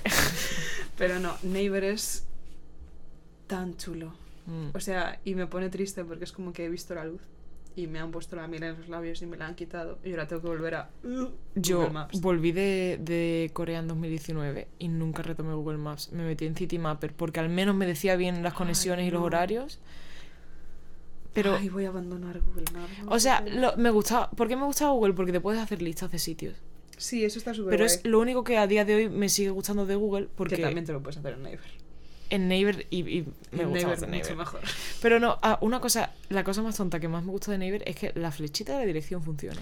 Eso es una locura. O sea, En plan salir de un metro y no tener que dar cinco vueltas sobre ti misma para ver hacia dónde tienes que ir. O incluso, esto es una tontería, pero a mí siempre me da pánico coger autobuses porque es como soy estúpida y no entiendo carreteras porque no hablo coches. Porque yo hablo muchas cosas, pero chicas, no hablo coches. Yo nunca sé en qué dirección tengo que ponerme porque no sé en qué dirección tiene que ir el bus. Pero es que aquí Y aquí hay una flechita que te indica en qué dirección va a ir en bus y tú dices, vale, pues cruzo. Y las paradas de bus tienen nombre. Sí, eso es brutal. Es que, y en el propio bus, Bueno, y las estaciones de metro tienen número. O sea, todo, todo- es que está muy bien, chicas, de verdad. O sea, sé que esto que os decimos. suena súper super friki, súper nicho, en plan de. Y yo no, no tengo hiperfijación por, por los metros y por Yo tengo un tal. poco de hiperfijación por los metros. Eh, pero es que es. es, eh, podría hablar de. No, Elio, Roque, ven, por favor. No, no, no, no. o Elio sea, Roque, me, ven a visitarnos. me encantaría y le daría algo. No, es súper guay. Súper guay. Y eso ya te digo que no he explorado ni una décima parte. Pero vaya. Tenemos otra pregunta de Marina, Sí, que es la segunda. de Maraina. Veamos. que creo que nos habla de. Hola otra vez, sigo en Getafe. Mi segunda pregunta es, ¿cuánto tiempo querríais cada una pasar en Seúl? En plan, si os diesen como carta blanca de puedes quedarte en Seúl eh, dos semanas de vacaciones o cinco años a vivir, ¿cuánto tiempo os gustaría quedaros a cada una allí? Espera, espera, espera, que se puede- Vale. Me ha encantado los ronquiditos de fondo de Marina. Se ve que está ligeramente resfriada. Sí. Eh, yo he pensado en esta pregunta. sí. Me interesa las he escuchado mucho. antes que tú. Vale. Yo he, tenido algunas crisis últimamente porque me ha gustado mucho Seúl y he estado pensando, "Oh, ¿qué hago mi vida? Tal. Sé qué, pues volverme a Getafe porque tengo un vuelo mañana a las 6. Pero, dicho esto, de hecho, para cuando escuchéis esto ya estaré en Getafe, ya me habré recuperado el jet lag y ya estaré depresión, pues vacaciones full. Y en modo, no lo entendéis, me ha cambiado la vida, chicos. Yo lo he estado pensando y creo, en un mundo ideal de Aladdin, eh, estaría, obviamente, en modo sabático, viviendo mi mejor vida. Posiblemente pobre como una rata, pero viviendo mi mejor vida full Dora la exploradora. ¿De qué me suena eso? No, tú no estás sabática en absoluto. No, pero soy pobre como una rata. Lo peor de ambos mundos. Me quedaría contigo. Sí. Me quedaría seis meses. Buah, Porque creo guay. que es lo perfecto para vivir Seúl en todo su círculo. Me Y pierdo el con otoño, cuatro te dan. ¿eh? Con cuatro te dan también. Que, Sí. O sea, te digo porque mi primera experiencia fueron cuatro y yo ya... Sí, sí, sí, sí, sí. Y ahora lo pienso y digo, tía, estuviste un parpadeo en esta puta ciudad, pero...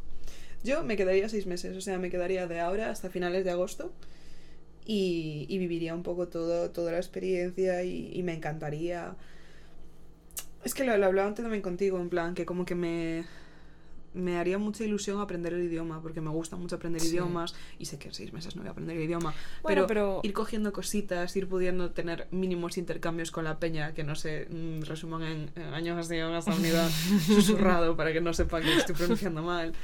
Entonces, sí, y, y porque sí que, o sea, ya te digo, me he quedado mucho con la espinita, que sabía lo que venía en febrero, pero con la espinita de, de ver más el Seúl que veo en vídeos y ver Sí. más el rollo paseíto por Madrid-Río. Madrid, le iba a decir, iba a decir picnic Madrid-Río. Picnic Madrid-Río en el río Han. Y que el ambiente, si te ha parecido agradable, porque esta ciudad tiene, tiene lo, lo hablamos también mucho, es como, me voy a poner mística ahora, pero es como si tuviese un, un alma, un espíritu, un tal, eh, quizás es por lo segura que se siente, pero te sientes como acompañado por una, o sea, no una presencia, pero es como que te acompaña, la ciudad te acompaña.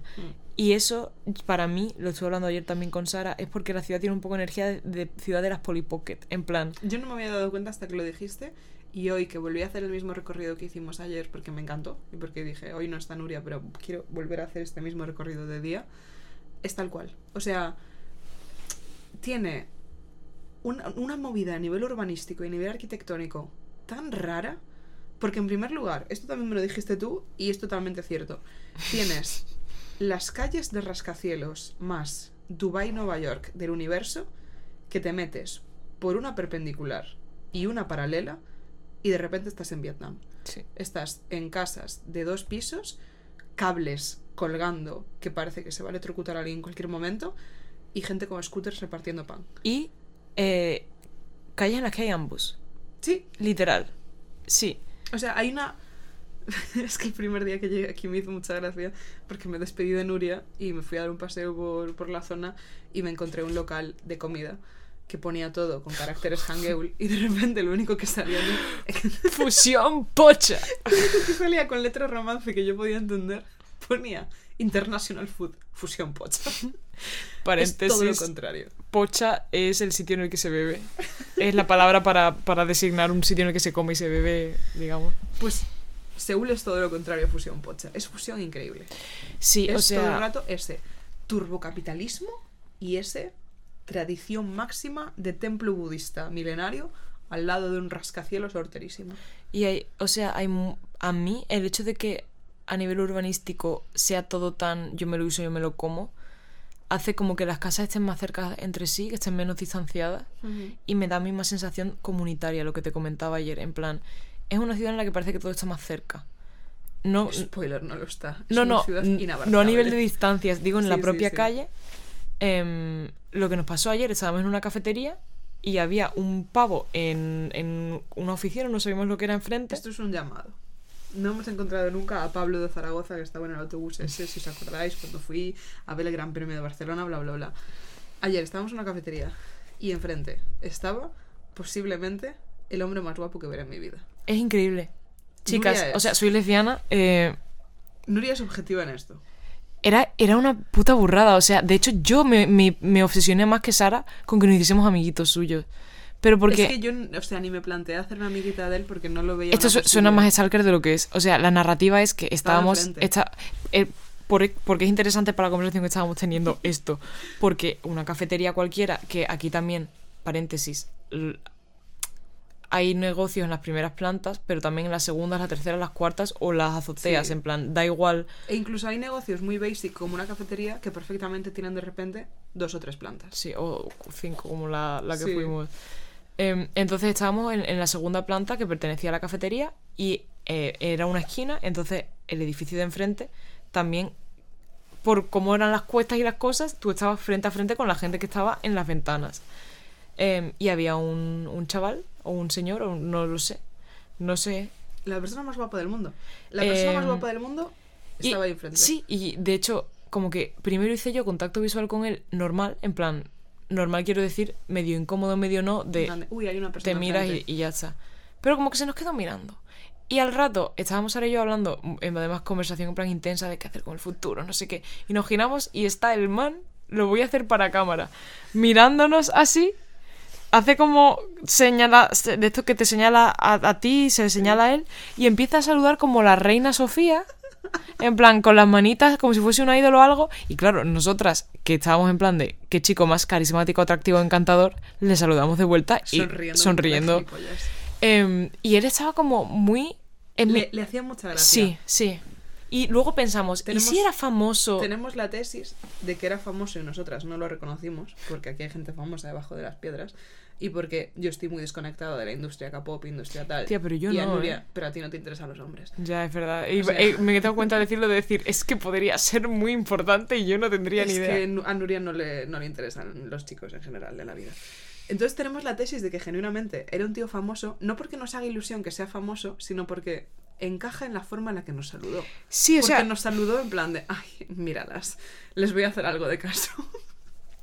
sí, o sea, fue, fue un poco como que tendría sentido que el primer contacto visual fuese en plan de mierda, ya me ha visto alguien, y que luego fuese en plan de venga, voy a saludarla, tal y cual. Y nosotras en plan de, ¿qué chico más guapo? El chico, no sé, a lo mejor eh, del Betis Fútbol Club.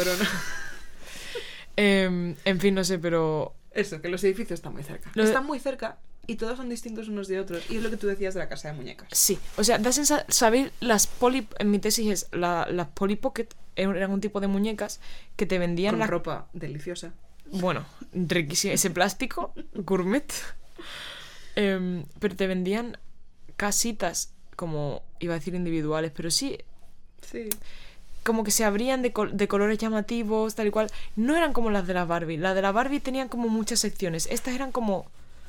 Que te podías hacer una ciudad si las conectabas todas entre sí. Esa es la sensación que me daba a mí. Como cubículos, sí. Mm. Em, y Seúl tiene esa sensación de que alguien la ha hecho para que la gente juegue. Sí, ¿Sabes? Porque es como que, obviamente, no vamos a generalizar. Hay zonas aburridísimas, como la zona de los edificios con números. Hay, hay bloques ¿Cómo los odias, tío? Es que la ciudad es muy chula, porque parece genuinamente que alguien ha ido cogiendo casitas de muñecas y hay casitas, que no son casitas, son edificios de, de- o, o rascacielos enormes o edificios de pocas plantas, pero todos tienen un toque muy interesante. En plan, todos tienen algo divertido y algo con mucha personalidad y que sabes qué hay dentro. Sí, o sea, yo argumento con mis amigas, porque muchas amigas mías están muy quemadas de vivir aquí muchos años.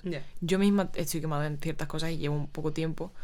Eh, y, pero, eh, disclaimer de nuevo, es que cualquier sitio te quema. Ya. Es muy difícil ser un- una persona, en plan, period.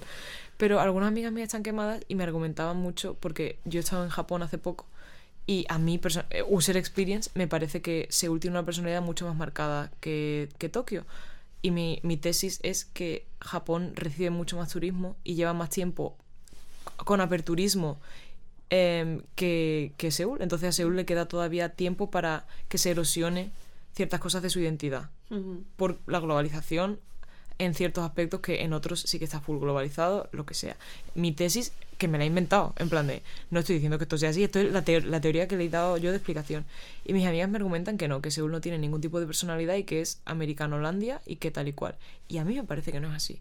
O sea, a mí me parece que es una ciudad que tiene tanta fuerza, que no ha conseguido que se la lleven por delante las miles de cosas que se la podrían haber llevado. Por ejemplo, China o Japón en cualquier momento. Por disclaimer para el que no lo sepa, la península de Corea está entre medio de China y Japón, que son dos grandes potencias que llevan toda la historia intentando conquistarse la una a la otra. Ha habido muchas hostias que se ha llevado de rebote. Tú, cuando estás en medio de dos tíos que se pegan, a ti te caen. A ti te caen. Y a, y a Corea, fuera ya de memes, terrorífica historia. Sí, no, o sea, vas a cualquier lado y te dicen, ¿te gusta?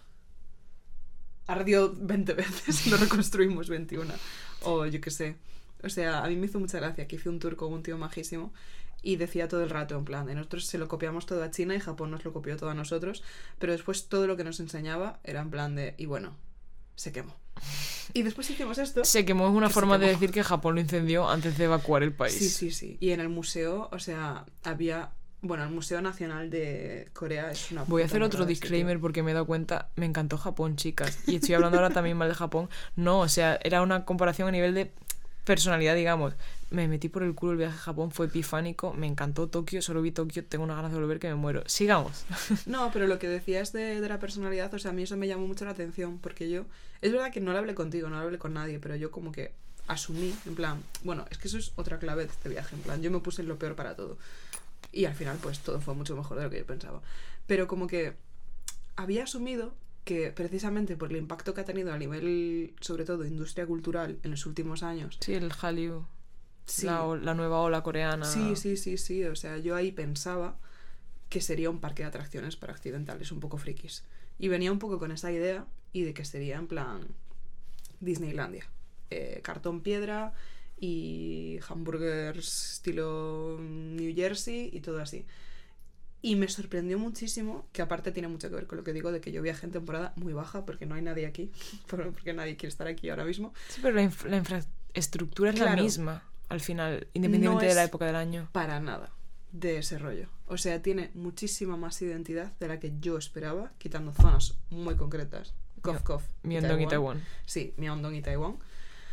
Eh, paréntesis, Myeongdong simplemente full zona de turistas mil por ciento Sí, y es- Taiwán es eh, barrio estadounidense porque antes había una base militar allí. Sí, Myeongdong es el mítico vídeo que ha salido fijo en TikTok de un mercado rollo de vendedores al aire libre dando comida, tal, no sé qué, en plan es donde va todo el mundo, donde están las tiendas más shiny, donde hay mm, K-pop blasting todo el puto rato. En plan, es muy atracción turística. Y Taiwán es que es muy heavy. O sea, hay Taiwán, pero es que ya en el guía turístico, y no lo dijo ni de broma, ni sarcástico, ni nada, me lo presentó como el distrito americano. Es que Porque es... lo tienen socializado así. O sea, no, canónicamente, en Sí, sí. plan... Y no, no sé si ni, ni si a nivel legal también, rollo, porque antes era territorio americano, en plan, Claro. con la base. Em, pero, o sea, por ejemplo, el otro día fuimos a Itaewon, eh, tipo early fiesta, digamos, nos volvimos a casa a las 12, o sea, en España eso no es salir de Qué fiesta. Pero aquí, que se cena a las 6 de la tarde, eso es salir de fiesta. Em, y bueno, tengo que decir, me hicieses para Itaewon ese día en concreto porque muy buen ambiente. Pero fue- Yo tenía un poco de miedo por lo que me habéis contado. Porque es como que la gente de aquí le tiene mucha manía. Sí, un poco. O sea, depende del... Por ejemplo, a mi Yongsan, que es al lado de Itaewon, me encanta. Sí. Y Itaewon en sí tiene cosas súper chulas. O sea, de... es que están bonitas las colinitas. Colinitas, bueno. Esto es muy heavy, chicas. Eh, si alguna de aquí es de Vigo, O de Algeciras. dirás, Seúl es todo cuestas. Todo cuestas. De hecho, yo le pasé una foto a mi amiga Priscila y me dijo, ay, me lo imagino muy plano. O sea, no caminas plano más de 5 segundos. Y si caminas plano, de repente miras hacia una calle y ves una cuesta, pero una cuesta rollo, ¿cómo han podido construir sobre esto? La embajada española, eh, chicas, la embajada española está al final de la cuesta más empinada que yo he visto nunca. Eso no es una cuesta, o sea, te lo juro que yo la primera vez que subí estaba en plan de... ¿Por aquí, por aquí se puede? Ya, ya, ya. Y es que es tan empinada que a uno de los lados han hecho una mini... O sea, de hecho, Sí, mini escalerita por si te hostias. sí, sí, sí. Así de empinada es. ¿Y la gente aparca los coches? Eso es tan fuerte. O sea, he visto coches aparcados prácticamente en vertical. Y no con piedrecitas ni con nada. No, no, no. Ahí y yo en plan de... ¿y si- freno de mano. Chica, qué fe en la tecnología. La tienen, la tienen. Sí, cierto. No, es muy fuerte y tiene el punto coñazo de estás todo el puto rato haciendo culo. Yo, por ejemplo, hoy venía para aquí y decía, buah, la forma en la que de aquí a 24 horas se me va a subir un gemelo, porque siento que tengo las piernas súper cargadas, porque además, claro, yo he estado en modo turista pateando pues de media 15-20 kilómetros al día. Sí. Y, y todo cuesta y todo cuesta. Pero a cambio de eso, es una pasada como estás en eso, en zona rascacielos, en plan ciudad genérica, y de repente te alejas cinco minutos y tienes una colinita súper aislada de todo el ruido y de todo el drama y de todos los coches y de todo el jaleo, y tienes de repente una zona verde preciosa, y además esta ciudad lo que cuida un montón y que me flipa, es que hay mazo espacios para descansar. O sea, hay bancos Cosas que no te esperarías Por de todo un puto lado. capitalismo exacerbado tal y cual. Sí. Pero es que es una, es una ciudad y una sociedad muy de contrastes, en plan. Sí. Y por eso, ah, voy a hacer otro disclaimer. Me jode mucho en redes dos tipos de perfiles, que es tanto la peña full coreabú, digamos, que se viene a este país y todo es fascinante y brillante y maravilloso y increíble, y la gente que hace un poco lo contrario, en plan de, es que esta gente es estúpida y no entendéis cuál es la verdadera oscura cara de Corea, y en plan de, es un sitio, spoiler, como cualquier otro que tiene cosas muy chulas, cosas muy malas y la mayoría del tiempo cosas muy mediocres. Pero es un sitio muy disfrutable, me parece. En plan, no. Si eres coreano y vives aquí con los estándares que se esperan de ti en una Mm. empresa coreana, en un, mm, por tu familia, tal y cual, no sé qué, Claro, no, me, no me puedo poner en, en- en tu lugar. Pero como sitio en el que vivir y en el que tener que en el que poder disfrutar de los beneficios que tiene siendo extranjero y también tener que sufrir entre comillas las cosas malas de ser extranjero en el país yo creo que el balance quizás para un tiempo respondiendo a la pregunta que no he respondido Es todavía que quizás a largo plazo lo que sea a mí personalmente me gusta no viviría aquí toda la vida pero es que mi forma de afrontarlo es distinta porque pues, no me he presentado, pero como me habláis de mí, a lo mejor la gente ya lo ya me conoce, pero bueno, yo soy eh, autónoma. Dol- dol- doloroso. Dolorosísimas palabras. Duras declaraciones. Eh, y soy como artista. Hashtag. Eh, es que me da mucho cringe decir en voz alta estas cosas, pero bueno, yo eh, canto y hago mis movidas. Entonces, como que idealmente en un mundo de Yuppie en el que yo me pueda dedicar full time solo dentro de las cosas de freelance a ser cantante y no a las otras 800 que hago para mantenerme, em, el tipo de vida que llevan los artistas muchas veces incluye estar en, en varios lugares del mundo X meses al año. Para lo que sea. A mí me encantaría estar la mitad del año en España o tres cuartos del año en España y el tiempo restante en Seúl. Es una ciudad en la que no querría vivir todo el tiempo, pero de la que no querría separarme tampoco mucho. Porque la, la calma que me da no me la da ningún otro sitio. Em, y y me, genuinamente me gusta, o sea, me gusta mucho. Es que me da un poco de pena también, este no es el espacio para ponerme a hablar de esto, pero como ya he comentado medio jocosamente, estoy muy estresada, eh, tengo muchas cosas entre manos, tanto trabajo como estudios como proyectos personales. Y claro, yo me quería venir a este país y en un principio en plan de, Disfruto. años, o sea, no años sabático porque iba a trabajar, pero lo único que iba a hacer era trabajar. Chicas, como os explico, la cantidad... Es que también la gente se cree que exagero. Yo creo que tú al, al venir aquí has visto el nivel al que no estoy exagerando, de que no me da la vida. Y me da pena porque, an- continuando con la respuesta a la pregunta, creo que es una ciudad en la que se puede disfrutar mucho si vienes en plan disfrutón. Hmm. Por eso tanta gente que viene aquí de viaje, que eso te pasa cuando vas de viaje a cualquier sitio, pero como que dicen, joder, me encantaría quedarme. Porque es una ciudad que si te dedicas a disfrutarla, se puede disfrutar tanto de ella. La putada es que cuando eres adulto, bla, bla, bla, no puedes dedicarte solo a ello. Y para mantenerte, te tienes que ajustar o bien a los estándares coreanos, que ya hemos comentado que es súper chungo, o bien tienes otras formas de vida. Y yo, que, que yo quería, bueno, estoy muy cansada, chicas. Simplemente diré eso. Me gustaría estar disfrutando más de, simplemente de estar aquí. Ya. Y aún así, lo estoy disfrutando. Eso tiene mucho mérito. Seúl, gracias por permitirlo. Yo, o sea, me estoy acordando ahora, yo fui a Inglaterra un verano y estuve un mes en Inglaterra viviendo con una familia cuando tenía como 15 años aprox. Y, y me acuerdo que para mí fue brutal, en plan life changing, porque era la primera vez que salía de casa, era la primera vez que vivía sola, que mm, estaba en un cole que me encantaba y yo venía de como estar muy cerrada en mí misma, en mi instituto y en mi Mm. pueblo y sentirme como un poco sola y como incomprendida y un poco tal. Y de repente estar en el sitio este era como, buah, puedo ser otra persona, puedo ser de repente extrovertida, puedo estar abierta, puedo estar tal. Y cuando se acababa, yo estaba fatal. Estaba Claro. fatal, en plan de Dios mío, ahora tengo que volver a lo de siempre, tal, no sé qué, no sé cuánto. Y yo tenía en ese momento una amiga, que es que si yo tenía 15 años, ella tenía dos o tres años menos. Que ya es una diferencia potente, porque era 15 y 12 barra 13, no me acuerdo muy bien. Y me acuerdo que uno de los últimos días que yo estaba súper dramática, pesadísima, en plan, es que no quiero que se acabe, tal, no sé qué, es que yo querría estar así para siempre, tal, no sé qué. Y como que me cogió, y se, y se cansó, normal, porque estaba pesadísima, y me cogió como de los hombros y me dijo, Sara, no se puede estar siempre de vacaciones. Esto no ha sido real. Era una simulación. Te lo juro. Y, y- y en ese momento dije, Dios mío, eres la persona más madura del mundo y no te soporto. y tenía toda la razón, y claro, y, y por eso cuando yo digo en plan de, ¡buah! Me encantaría tal, no sé qué, y cuando digo, ¡jo! ¡Qué bien he estado estos días! En plan, No, pero aparte, creo que es una ciudad en la que tú podrías estar bien.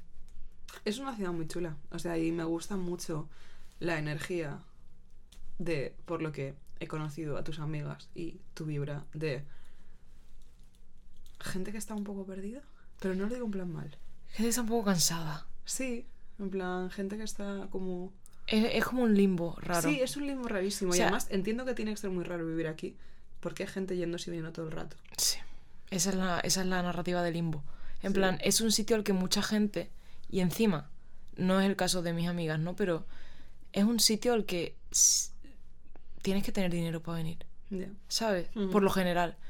Entonces, mucha narrativa de peña que viene a su journey de self-discovery y luego se va. O peña que viene por, por movidas un poco Corea Bus y luego se va y no, y no tiene más interés que en la hiperfijación concreta que tenga con X idol, drama, lo que sea, y como que viene a ir a todos los fansigns, ir a todo el Mm. tal, no sé qué. Y muchas cosas de ese tipo. Entonces como que es difícil establecer vínculos Y hacerte rutinas y tal y cual. Y también es muy difícil integrarte como extranjero. Eso entiendo que pasa en cualquier país, ¿no?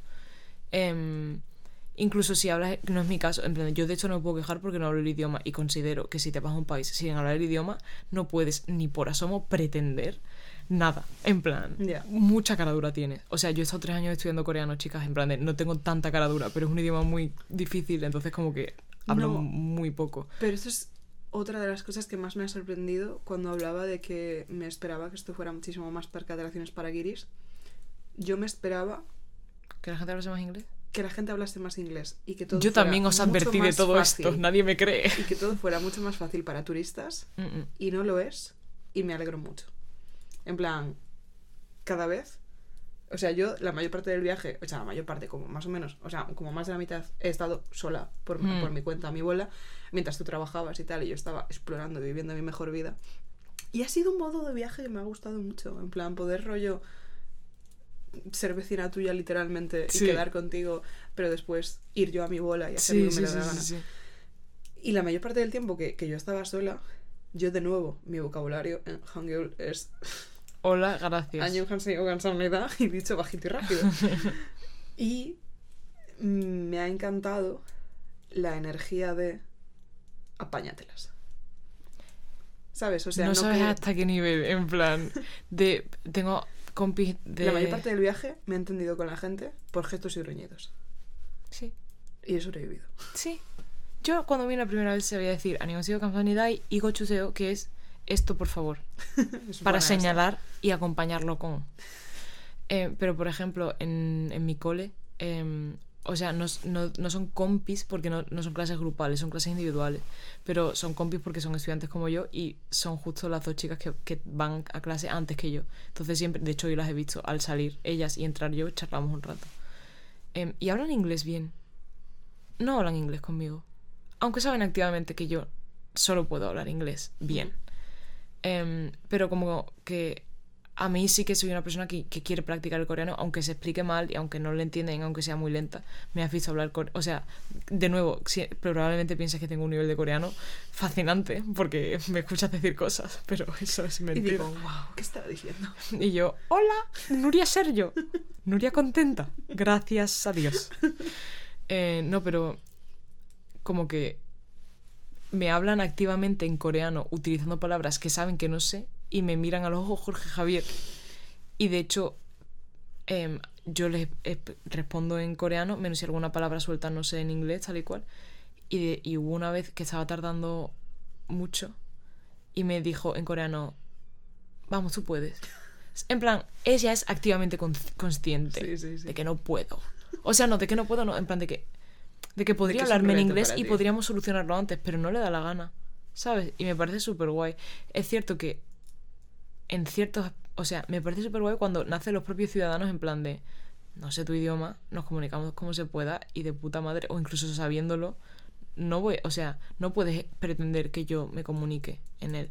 Me Ujú. parece de respeto básico eso. Pero, por mirarle parte negativa, hay ciertas cosas de procesos legales, de cosas de inmigración y tal, que es en plan de, por favor, alguien puede, en plan, facilitarme. O de cosas que es en plan de, hablarle a...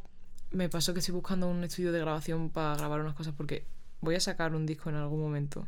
Fun fact. Fun fact. En algún momento no tan lejano. Fun fact 2. Em, no voy a decir más cosas. Fun fact 3. Fun fact 3. pero bueno, estamos buscando un estudio de grabación. Es que me he dado cuenta de que esto es un poco spoiler, pero da igual. Bueno. Eh, una de las personas con las que estaba hablando, porque yo siempre empiezo los mensajes diciendo, hola, no soy coreana, así que perdón por mi mal tal. Y me dijo un man, es que prefiero no comunicarme con, con Webukin, que es extranjero, porque la comunicación es complicada. ¿Sabes? Y fue en plan de... Y le dije, no te preocupes, en plan de, communicate freely, en plan, se lo dije en coreano, pero rollo, que yo tengo nociones básicas, uso un traductor y si hay algo que no entienda, tengo amigos coreanos que me pueden ayudar. Y me ha seguido contestando. Pero hay gente que no te contesta. Ya. En plan, que también es un poco porque lo entiendo en el sentido de, imagínate en España que te viene, yo qué sé, alguien de Noruega, que full on no habla nada de español ni de inglés y tú no hablas, en plan, que solo no os podéis comunicar. Tú dices, a lo mejor prefiero no alquilarle el piso porque si hay cualquier problema, ¿cómo le, le explico que le tengo que subir el alquiler o cómo explico que se le estropea algo? En plan, eso es lógico, no me parece nada de lo que en plan de lo que haya que tener una opinión ni, ni generar un discurso entonces por ahí lo entiendo pero hay ciertas cosas en las que se hace un poco cuesta arriba he de decir Ya, me imagino. y mira que a mí me encanta en plan que me hablen coreano y yo venga no te entiendo amiga sigue ahí por ahí Yo, wow, me acabo de acordar los primeros días, en plan, claro, yo siempre saludo a la gente porque es lo único que sé hacer. Entonces yo entro en plan de, con mi mejor annyeonghaseyo. Y, y hubo un día que entré a una tienda y saludé y dije, uy, igual debería haber saludado en inglés por si se creen que hablo coreano. y a los cinco segundos dije, absolutamente nadie en todo este país, Sara, piensa por un segundo que sabes coreano. o sea, nadie default dice, esta chica tiene una cara de hablar coreano. bueno de que me pasó en el metro el otro día Hostia, me pasó una cosa rarísima en el metro. ¿qué te pasó? Antes comentamos que, que hay mucha gente cristiana y también hay mucha gente un poco psicotraya de tema religión. o sea no hay muchas sectas dilo tal cual en Sí, plan sí, es que sí. so- son sectas Bueno, es que nos pararon para hablarnos de una. Tía, pues hoy me estaba bajando del metro y además fue raro porque en plan, me estaba bajando, rollo. No es que me pillaras en el vagón y joder, te toca aguantar porque me quedo otra parada, en plan, me estaba literalmente saliendo y alguien me agarró de la ropa, que eso aquí es bastante raro porque Sí. la gente es bastante wary of contacto físico. Y yo me, me volteé un poco así, en plan de se me ha caído algo, tal, no sé qué. Me dijo, excuse me, excuse me, hello, hello, en plan. do you believe in this No, no, no. pero Es que, es que no sé si ella no tenía un gran conocimiento de inglés o si entendía que yo igual no tenía un gran conocimiento de inglés. Pero me, me empezó a decir, Christ. Literalmente solo me decía Christ. y me hacía con un dedo el gesto de una cruz. Y me sonreía muchísimo. Y me decía, Christ. Y yo estuve a punto de decirle que sí soy. en plan, no. Y me quedé como yo. Susana Romero Porque claro, yo ya estaba fuera en el vagón y ella seguía adentro, en plan, ella se quedaba y seguía, Christ, y la cruz, y yo me quedé como así, y de repente dije, no le debo nada a esta señora, y yo personalmente, Christ, ¿no? Entonces me quedé como así y le dije, no, y le giré la cabeza, en plan, no, porque otra vez es otra cosa, no sé decir no, sé decir de, año, pero es que es súper perdido. Aniong, An- Aniong, y luego como anillo, ¿vale? Anillo, Anillo. no. Pero dicho más rápido, es que tía, no te sé Es que explicar. es mucho más Aniong fácil es. Si no, si haces así, en plan, si haces una cruz, Este gesto de Esto es cruzar no. las manos, ¿sabes por qué lo hago un montón y lo tengo súper interiorizado? Y me ha hecho mucha gracia verlo aquí. Estoy haciendo una cruz con las manos extendidas. Porque es un gesto que se usa muchísimo en karate. claro. En karate, una penalización te lo marcan así. Entonces yo como que durante mucho tiempo he tenido coñas con mis amigas de hacer este gesto y cuando lo he visto aquí un montón Sí. en señales, en cosas así, Es que aquí no se hace no de con el dedo como lo hacemos en España, por ejemplo. Aquí el no es así. pues yo a esta señora le negué con la cabeza y le dije no en español porque estaba tan confusa que ya cortó circuito. No fue ni no, fue No. no. y literalmente me puso una cara de tristeza de, de personaje de animación que yo dije, estás tumbada. O sea, Sí. has ido a buscar a la única occidental que has visto en las últimas dos horas a irle, Christ. Y te dice que no y te da tanta pena. Y casi te echas a llorar, tía, por favor, búscate un, un trabajo, un hobby, tía. Pero sí, sí, la gente... Pero es la única experiencia... Bueno, no, he hoy tenido otra experiencia un poco zumbada. Es verdad, hoy... No, esto no, no me ha hecho risa. En plan, me río, me río porque justo estaba diciendo todo tal. Eh, no... eh, o sea, cuando decimos que Corea es una ciudad... O sea, que Corea es una ciudad, es que lo es. Es, Eh, es una ciudad. que Seúl es una ciudad súper segura. Sí que toda la gente a la que se lo he comentado últimamente, que me preguntaban en redes, ¿qué tal estás yendo? Tal, no sé qué, no sé cuánto. Siempre les digo, guay, muy guay, porque además es súper guay para viajar así como medio sola, porque vas sola, tal, no sé qué, es súper seguro. Y todos me decían, bueno, pero los stalkers, jajaja. Y yo decía, sí, sí, supongo que sí, tal, no sé qué, no sé cuánto. Tía, pues hoy presencié a un puto jambo. Que además es que vi cómo eran tres pavos y había una pava en el metro rollo, en los puestos que hay en la estación, que estaba mirando ropa. Y los tres pavos estaban como hablando, mirándola. Y después como que se separaron y dos se fueron, supongo que a sentir vergüenza ajena. Y uno de ellos se acercó a hablar con la chica. Yo obviamente no estaba entendiendo nada y era como, tío, no estoy entendiendo nada y estoy viendo que no tiene la más mínima intención de hablar contigo. O sea, pírate. Y me quedé como súper cerca, en plan... Y me dio como muchísimo cringe, tío, porque es que era súper en plan de... Es que sé que este pavo ha hecho esto un millón de veces. No sé qué le está diciendo. Estoy viendo que la tía le está contestando de forma súper educada, pero con lenguaje corporal de claramente Para. "Mm, mm, gracias, me quiero ir. Y, y sí que ha sido mi único encuentro de tío siendo creepy, literalmente cinco minutos después de la vieja gritando Christ. Pero a mí me hace gracia que me intentaron entrar rollo así dos manes en Itaewon, en Kiris. Ni siquiera siendo de la cultura. Ya. En plan. Para mí el problema no es el país, pero el problema son los manes. Ya, literal. en literal, plan. literal, literal. No. O sea, Sí. cada país tiene matices, dis- distintos sabores del mismo polo. ¿Sabes? Distintas eh, fuentes de misoginia. Sí, o sea, como otra cosa de la que sea. Que no vamos a entrar en eso porque da para otro podcast entero, pero rollo. Que mucha gente dice que en Corea. O sea, los hombres coreanos son menos machistas, tal y cual, son exactamente iguales. Lo que pasa es que la masculinidad en cada sociedad y en cada país, ya no en cada sociedad, se, se expresa de maneras distintas. Entonces, los estándares de masculinidad de un hombre, por ejemplo, mediterráneo o español, eh, que van más relacionados con una imagen de macho, de tipo duro, de no sentir emociones, tal y cual. A lo mejor el, el estándar de el hombre ideal coreano es distinto y se permite ciertas áreas que en otras culturas serían consideradas territorios de la feminidad más que de la masculinidad o lo que Ujú. sea. Pero aquí no están relacionadas con eso. Por ponerte un ejemplo random, aquí un chico puede escuchar perfectamente a Ariana Grande, Taylor Swift, tal y cual, sin que se asuma que es gay. Por ello, con las implicaciones que para cualquier sociedad negativas tiene que tú puedas ser gay. Y Em, con las implicaciones que tiene en Corea. bueno, también, O sea, pero es que ahí no llegan ni a planteárselo. Pero me refiero que, que, por ejemplo, si tú con los ojos de España te encuentras con un chico hetero que escucha Taylor Swift, dices green flag, porque no le da miedo poner su masculinidad como en, en el punto de mira por esto. Sí. Entonces ves a un chico coreano que escucha a Ariana Grande y dices green flag porque no te da miedo. tú. Pero es que aquí eso no sería un problema. Entonces no está, no está poniendo en juego su masculinidad. Por ejemplo, aquí tampoco que un chico llegue a ver algo rosa no es groundbreaking. Es como sin más. Sí, las flags son otras. La frase es justamente. Entonces, me parece como muy interesante, rollo. No es que aquí se esté mejor, de hecho, por cifras, no sé si es incluso peor, no lo sé, ¿eh? pero tener en mente esas cosas es interesante.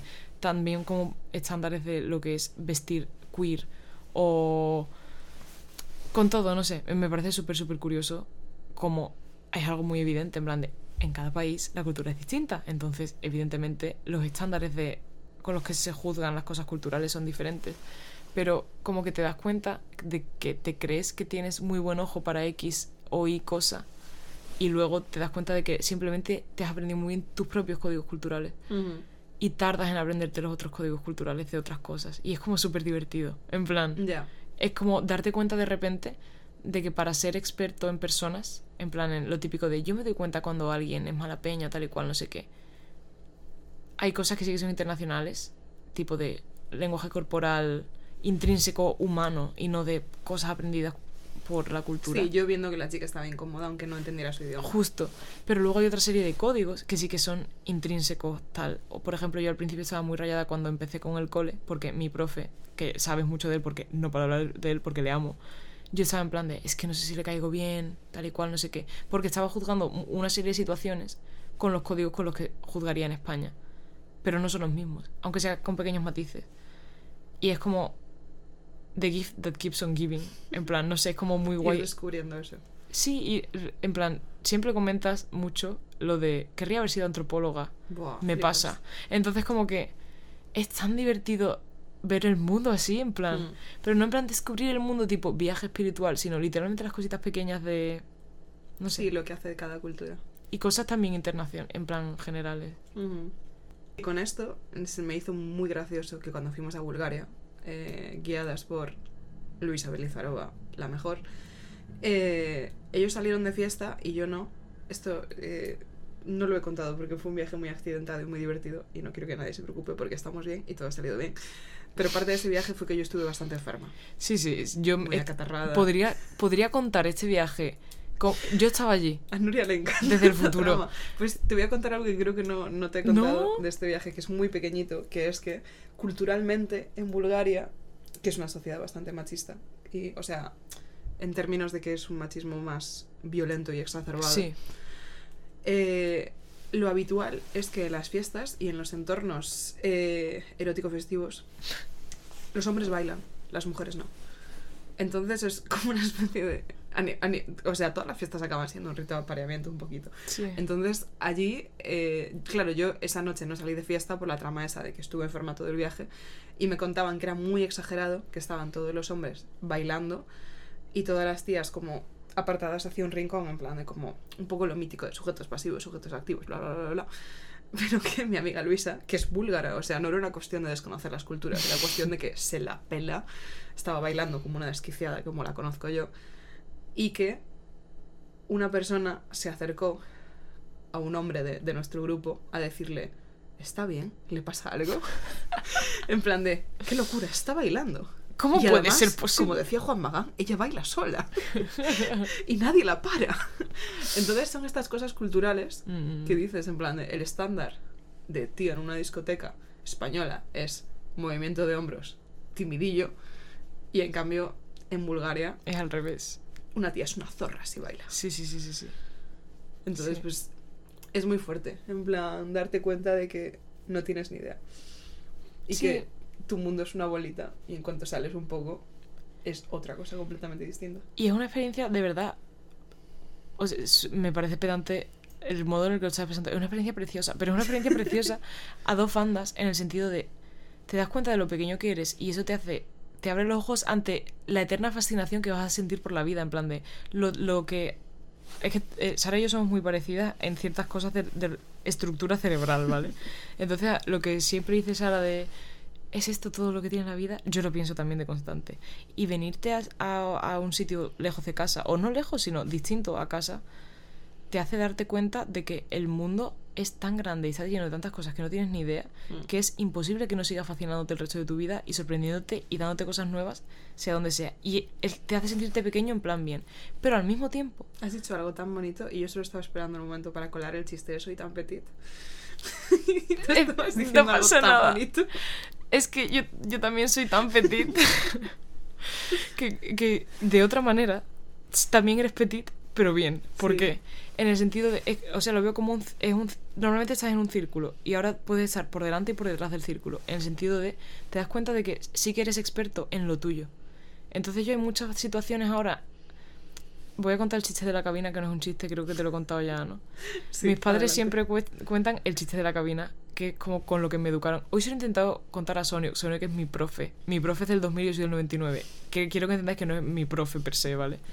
Se lo he intentado contar a Sonio que en inglés y así en plan de, bueno, tío, te, explico la moraleja y él sí mejor.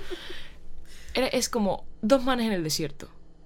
Aterrorizado uno de ellos porque hay un león que les puede comer. Y ahora se da cuenta de que el man número dos tiene una cabina telefónica de estas antiguas, en plan, que pesan un montón, como las de Londres rojas, colgada en plan mochila. Y, y le pregunta, hermano, my brother in Christ, ¿Christ? ¿Qué estás haciendo? ¿Por qué llevas una porque puta llevas una cabina? puta cabina. Y él, porque pesa mucho. Y el otro, claro, coño. Justamente, en plan de, Quítatela. si viene el león. Y él, justo por eso la llevo. Porque si viene el león, con lo que me está costando andar ahora, me la voy a quitar. Voy a correr súper rápido. Claro, la- mis padres me enseñaban esto para que aprendiese a que si aprendes a hacer las cosas con un contexto que te las pone más difíciles, cuando el contexto sea positivo para ti, te van a resultar mucho más fáciles porque estás acostumbrado a lo peor. ¿Ha sido esto algo que me ha desarrollado el cerebro un poco malite? Quizás. Pero es verdad que como, como moraleja aislada, si no te has estructurado toda tu vida en torno a eso, estás bien.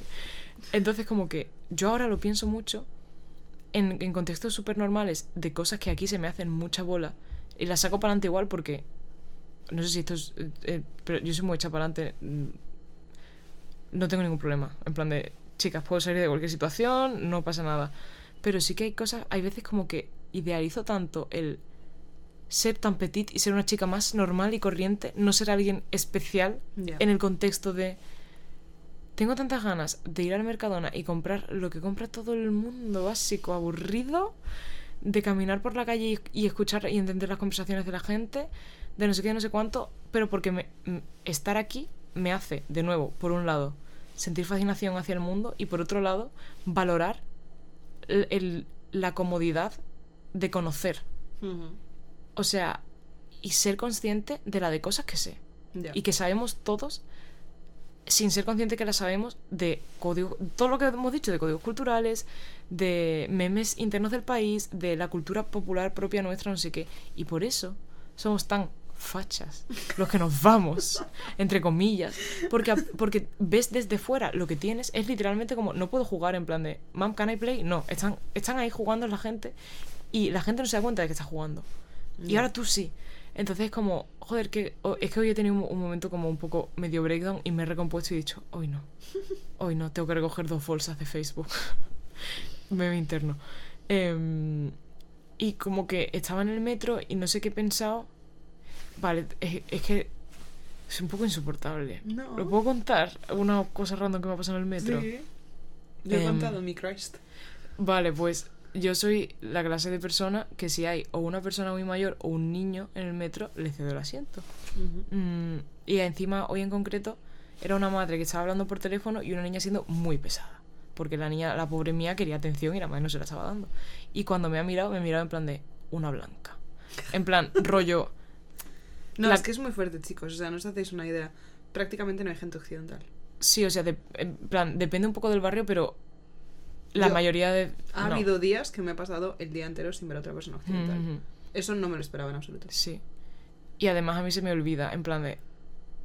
A mí también se me olvida hasta que alguien se me queda mirando.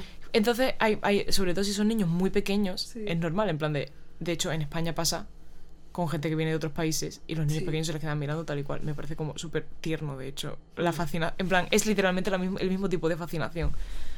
Em, y en los ojos de un niño nunca hay malicia, porque siempre es como, wow. Entonces, como que me estaba mirando un montón y encima me he levantado para dejarme el asiento y se ha escondido detrás de su madre en plan de. "No". Y cuando ha visto que era para allá el asiento, así en plan de. "Oh". bueno, venga. Bueno, y no me ha dejado de mirar en todo el tiempo, pero como súper mona. Se ha callado, en plan, se ha quedado en plan, "Guau". Em, y como que después de eso, lo que ha pasado es que se han levantado ellas para irse a su asiento, para irse del, del tren, y la madre estaba súper agradecida cuando me he levantado yo, tal y cual. Y bueno, eso me- es un problema en este país, ¿eh? Entras en un bucle de Gansunidas Porque además no hay forma de A mí decir me ha dicho thank nada. you, a mí me ha dicho thank you porque me ha, me ha visto Giri, ha asumido que era angloparlante, que no soy, y le he dicho, ya, Yo es que a veces digo thank you solo por no entrar en un bucle de Ya. cachonidad. O sea, es gente muy agradecida. Sí, la verdad que sí. Pero el punto es que se han levantado y se han ido. Y se ha sentado otra persona que no era yo, como que por lógica me correspondería a mí porque llevaba más tiempo en el vagón. Y ha entrado en un bucle en el que se levantaba todo el rato gente a mi alrededor, pero siempre se sentaba alguien antes. Y así un poco, en mi mente de persona intensa, artista, como una simbología de varias cosas. Esta ciudad es un limbo, solo se hace paso, no te puedes sentar. Y también una narrativa de no es tu sitio. En plan, aquí todo el mundo tiene más derecho a sentarse que tú. Y aquí nadie está pensando que tú te puedas sentar porque no te corresponde realmente. En plan, es un... Entonces como que he estado pensando, joder, no tengo ganas de volver todavía. Dependiendo del día, sí. Hay días que me levanto y digo, quiero estar en mi casa llorando en los brazos de mi madre. Eh, que ni siquiera vivo con mi madre normalmente, ¿no? Que esa es otra cosa. Empiezas a idealizar cosas que realmente no tienes. Ya. Pero mientras seas consciente de ello, no pasa nada. De que no lo vas a recuperar cuando lo tengas porque nunca lo has tenido. Es como un- una imagen falsa en tu mente. Pero el point es que mm, hay veces que sí que pienso, tengo ganas de en lugar de la fascinación sentir la comodidad. De volver, o sea, de sentirme la más puta experta de dónde comprar totopos en Getafe. Ya. En plan, eh, y me, es lo guay de irte, que aprendes a valorar más lo de fuera y lo de dentro. O al menos a mí es lo que me pasa es las dos veces que me he ido. Entonces como que al mismo tiempo no me quiero ir porque sé que lo voy a echar mucho de menos, pero estoy con unas ganas de volver tremendas. Al mismo tiempo y sin anularse la una a la otra. Así que al fin he respondido a Marsu. Después de... Ay, No tenemos una última pregunta. Bueno, Llevamos dos ya- horas. Ya, le dije a Marcio que iban a ser 50 minutos. No tengo Bueno. palabras, chicas. Sí que las tengo, las he usado todas. Tenemos una última pregunta de Marsu y ya vamos chapando. No tenía sección de Fórmula 1. No, No, de repente ya... no ha pasado tanto. Vale. Y por último, seguimos en Getafe. Hola desde aquí. La última pregunta es de parte de Capri y es si notáis que allí hay más carlinos que en España, porque es una raza asiática, entonces en realidad tendría sentido en nuestra cabeza que Seúl estuviese lleno de pugs, pero no sabemos saber qué, qué opináis vosotras. A ver si os manda un ronquido. Ha roncado un poco. Bastante. ¿Quieres No. responder, Nuria? Sí, a ver. En este país hay mu- mucho menos que en Madrid. Madrid es que no cuenta. La cantidad de perros que hay en Madrid no es normal. Pero en este país hay muchos perros, considero, pero Yo no menos que en Madrid. No estoy del todo de acuerdo, o sea, yo he visto bastante poquitos. Pues tía, yo veo muchos, pero todos, eso sí que coincidimos las dos. eh, cualquier raza pequeña y delgaducha. Sí, es como que hay cuatro razas de perros y se turnan. Sí. Pero, pero no. es el mismo perro. Y no hay perros callejeros. No. No hay ningún tipo. Y de hecho, gatos. No, gatos sí hay muchísimos, tía, ¿eh? Es que te han cogido días de no estar la calle para pasear sí, no, no, nada, pero, pero... gatos he visto cuatro o cinco, perros ningunos.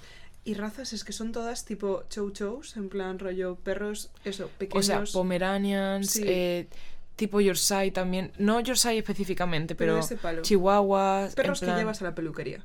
Perros que te caben en el bolso. Sí, sí, sí, Sí. Porque de hecho así es como van todos. Sí. He visto más perros en bolsos que en el suelo. Pero también porque yo have seen, las casas no, Ya. no son de un tamaño que te permitan perros muy grandes, por lo general.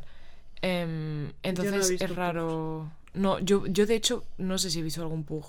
Y he visto perros grandes incluso y, y cosas tal, pero. Se fueron pues, de Asia y no volvieron. Capri emigró. Encontraron su hogar en Getafe. ¿Sabes cuando intercambias un Pokémon en un, Sí. que, tal? Pues éramos Caprillo Y ahí fue. y ya está. y ahí fue. Sí. Un beso a Capricia. Jo, un beso muy grande yo.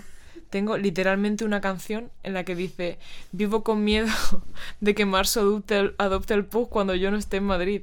¿Y qué hizo la muy zorra? Spoiler. que, pero sí que la conozco y he estado con ella y tal. A Marsu. a, a Capri, pero siento que es, es la sobrina. que Siento que soy la tía exótica de la que se habla en las comidas de Sí. Navidad. Y que aparece de repente. Y que aparece de repente y tú ya estás criado y es en plan de quién es esa desconocida. ¿Quién es esta jamba? Que llega con souvenirs rarísimos. Sí. Es el poco papel que quiero tener en mi vida, la verdad.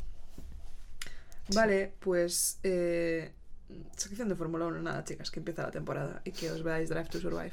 Yo me quiero descargar los episodios, pero es verdad que en China no funciona Netflix, entonces no sé en qué momento del viaje me los veré. Eh, ¿Quieres contarnos un poco qué has hecho, qué estás haciendo, qué vas a hacer? O sea, puedes hablar de Mm. proyectos futuros o si no quieres, puedes hablar de que me suena que has sacado un libro Es verdad eso. recientemente, si quieres hablar de ello. El modo en el que se me olvidó y viste en directo cuando me acordé. Ay, no, ¿sabes qué también tenemos que hablar? Los Banjans. Ah, los fanchanes, fanchanes. Vale, es verdad que como... ¿Qué es un Banchan? Eso es importante porque estamos en Coquetas y Bravas. Y aquí no hay tapas en este país, pero sí que están los fanchanes.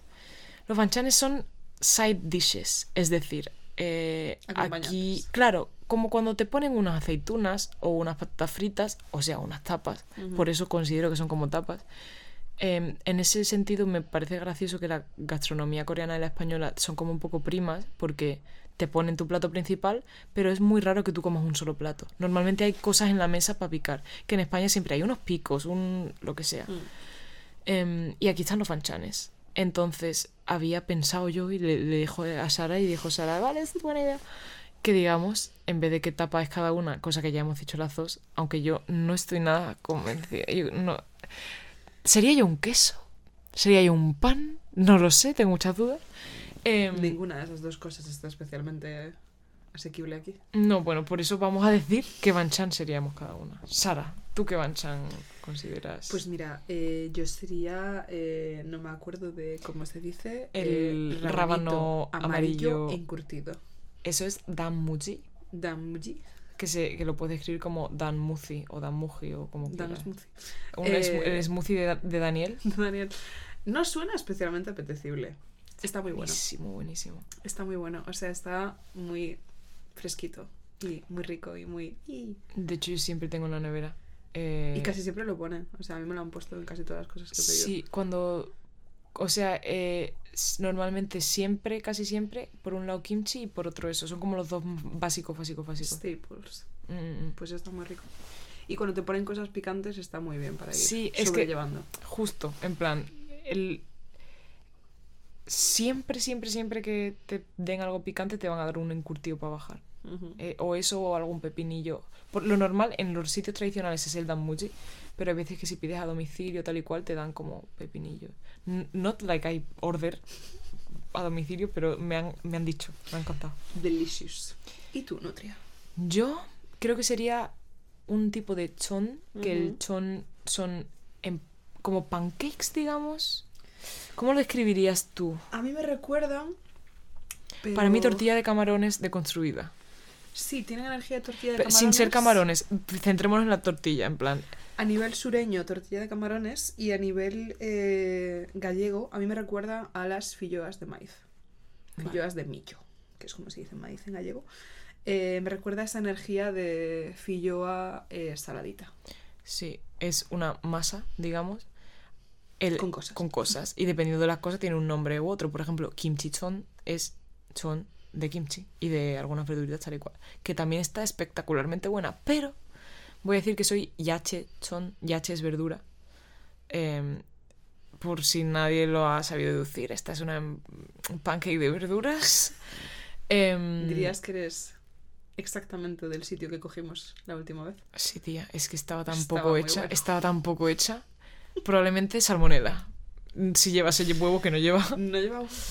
eh, Eh, harina, agua y poco más. Estaba muy buena. 10 de Estaba 10. muy buena. Y de hecho, ni siquiera era la mía, la mía era la de kimchi. O sea, que también metí por el culo, pero muy, muy buenos chons, buenos chons. Y ahora, habiendo dicho qué banchanes somos, ¿quieres hablarnos de qué has sacado últimamente? Pues casi nada, porque como, o sea, disclaimer por si alguien que escucha esto genuinamente me sigue o algo, siento estar tan poco presente y ser una persona con, con tan poca presencia, que es lo mismo. Pero es que estoy trabajando muy duro en una serie de proyectos, algunos para que me den dinero, otros formándome y otros porque efectivamente voy a sacar un disco, chicas, y va a ser un disco que va a sonar todo lo profesional que puede sonar un disco que lo hace una persona desquiciada en su habitación de bueno, en su casa de cuántos metros cuadrados puede tener esto. ¿Seis? No. Algo más, ¿no? ¿Algo más? ¡Ocho! 8 metros cuadrados. viendo la mitad de la casa ahora mismo. Sí, eso es la cocina lo que hay detrás, de hecho. Em, y estoy. Bueno, voy a decir primero que lo que sí que ha salido: eh, La pandilla Pichichi. Ole. Em, soy autora de novela juvenil ahora, o sea, de novela infantil, de juvenil ya era. Eh, y estoy muy contenta. Es una saga, de hecho, este es el primero, va a haber más, chicas. Eh, en principio van a ser tres. Em, ¿Qué llevas todo el viaje llamando saga? Ah, franquicia. ah, sí, Cada vez que quería decir franquicia, Nuria decía saga. o fragancia. O fragancia. En mi mente hay una relación La muy. fragancia de Five Guys. Sí, de hecho, no, fue la fragancia de Paris Baguette, creo que La dije. fragancia de Paris Baguette. Que es una tienda que hay aquí, que bueno, que eso ya lo cuentas en el próximo episodio Sí, y que sí, no nos sí, alarguemos no, más. too much, too much. Pero eh, La pandilla Pichichi es una saga de novelas infantiles para nenes de entre, bueno, de como 6 años para arriba, digamos, eh, que mezclan fútbol con misterio y con humor absurdo. Es como Scooby-Doo eh, Inazuma Eleven, ¿vale? Ujú. Eh, y me hace mucha ilusión estar escribiendo esto porque es la clase de novela que yo me habría leído muy contenta de pequeña. Em, y pensar en la posibilidad, o sea, súper egoístamente, ¿vale? Pensar en la posibilidad de ser esa persona para alguien, buf, chills, en plan, me hace muchísima ilusión. Me está dando un poco de pena no poder ver el libro en librerías y tal y cual, pero me hará mucha ilusión si yo vuelvo y algún niño algún día me pide que le firme un libro o me dice mi personaje preferido es tal o yo le veo la carita, me, ha- me hace muchísima ilusión. En plan, yo vivo for human connection y no hay una human connection más pura que cuando a un... O sea, cuando a un niño le gusta algo es porque le gusta. Rollo, no, no hay más. No se va a leer un libro que no le guste. Si no le gusta, lo tira al suelo. Entonces como que eso me hace mucha ilusión y estoy muy contenta. Así que si queréis compraros la pandilla Pichichi, en el corte inglés específicamente te regalan una bolsa con forma de pelota, chulísima. Soy muy pesa con esto porque yo no la tengo.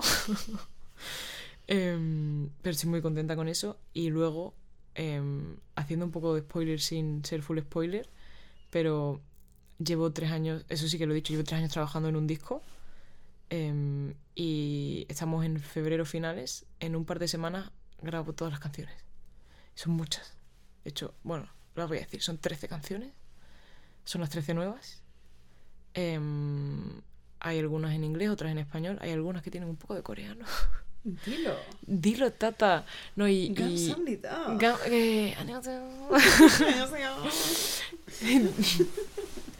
No elaboraré más en estos chistes porque se está haciendo extremadamente largo el episodio, pero va a ser un álbum conceptual, eh, tematizado. em, no sé, le estoy poniendo mi vida entera a este proyecto, a todos los niveles. Tengo muchísimas ganas de hablar de él. Tampoco sé si alguien quiere escucharlo, ni al disco, ni lo que yo tengo que contar de él. Pero ojo, eh, ojalá os mole cuando salga y ojalá lo escuchéis. Por cierto, lo firmo todo como Selpide. Te iba a preguntar, ¿te pueden encontrar cómo? Selpide, no como Nuria ni como Nutria, que es mi verdadero nombre, no te ni pone Nutria, no pone Nuria. Eh, pero soy Selpide, eh, como suena, con un acento en la primera E, porque si no sería Selpide. Selpide se perdona. Eh, y en redes normalmente, si buscáis arroba Selpide y no estoy, y es una cuenta con un seguidor y candado, es que una persona de, de un país nórdico me quitó el arroba. Así que en Twitter y en Instagram soy arroba selpide con nueve es, selpide. Entonces tú pones selpide y empiezas a pulsar es y, y a las tres ya te salgo yo. A la una me atrevería. Eh, pero si no, en Spotify, en YouTube, en Apple Music. Bueno, no, solo en Spotify que es la mejor plataforma. Sí es. Sí Eh, en las otras me podéis encontrar, pero la experiencia no es igual, chicas. No, se escucha peor, de Se hecho, escucha es peor, fuerte, ¿eh? es increíble. Pero, joder, sí, llevo haciendo música desde, o sea, llevo sacando música desde 2020, así que tengo unas cancioncillas que podéis escuchar si queréis. Una de las cuales menciona a Marsu, como ya he dicho. Se llama ¿Sabes qué? ¿Y sabéis qué? Que esto se está haciendo larguísimo, así que me voy a callar ya. Gracias, Nutria, por contarnos. ¿Tienes alguna recomendación? Yo tengo una muy breve. Sí, que vengáis a Corea a verme. Vuelve. De aquí a Y- finales de agosto.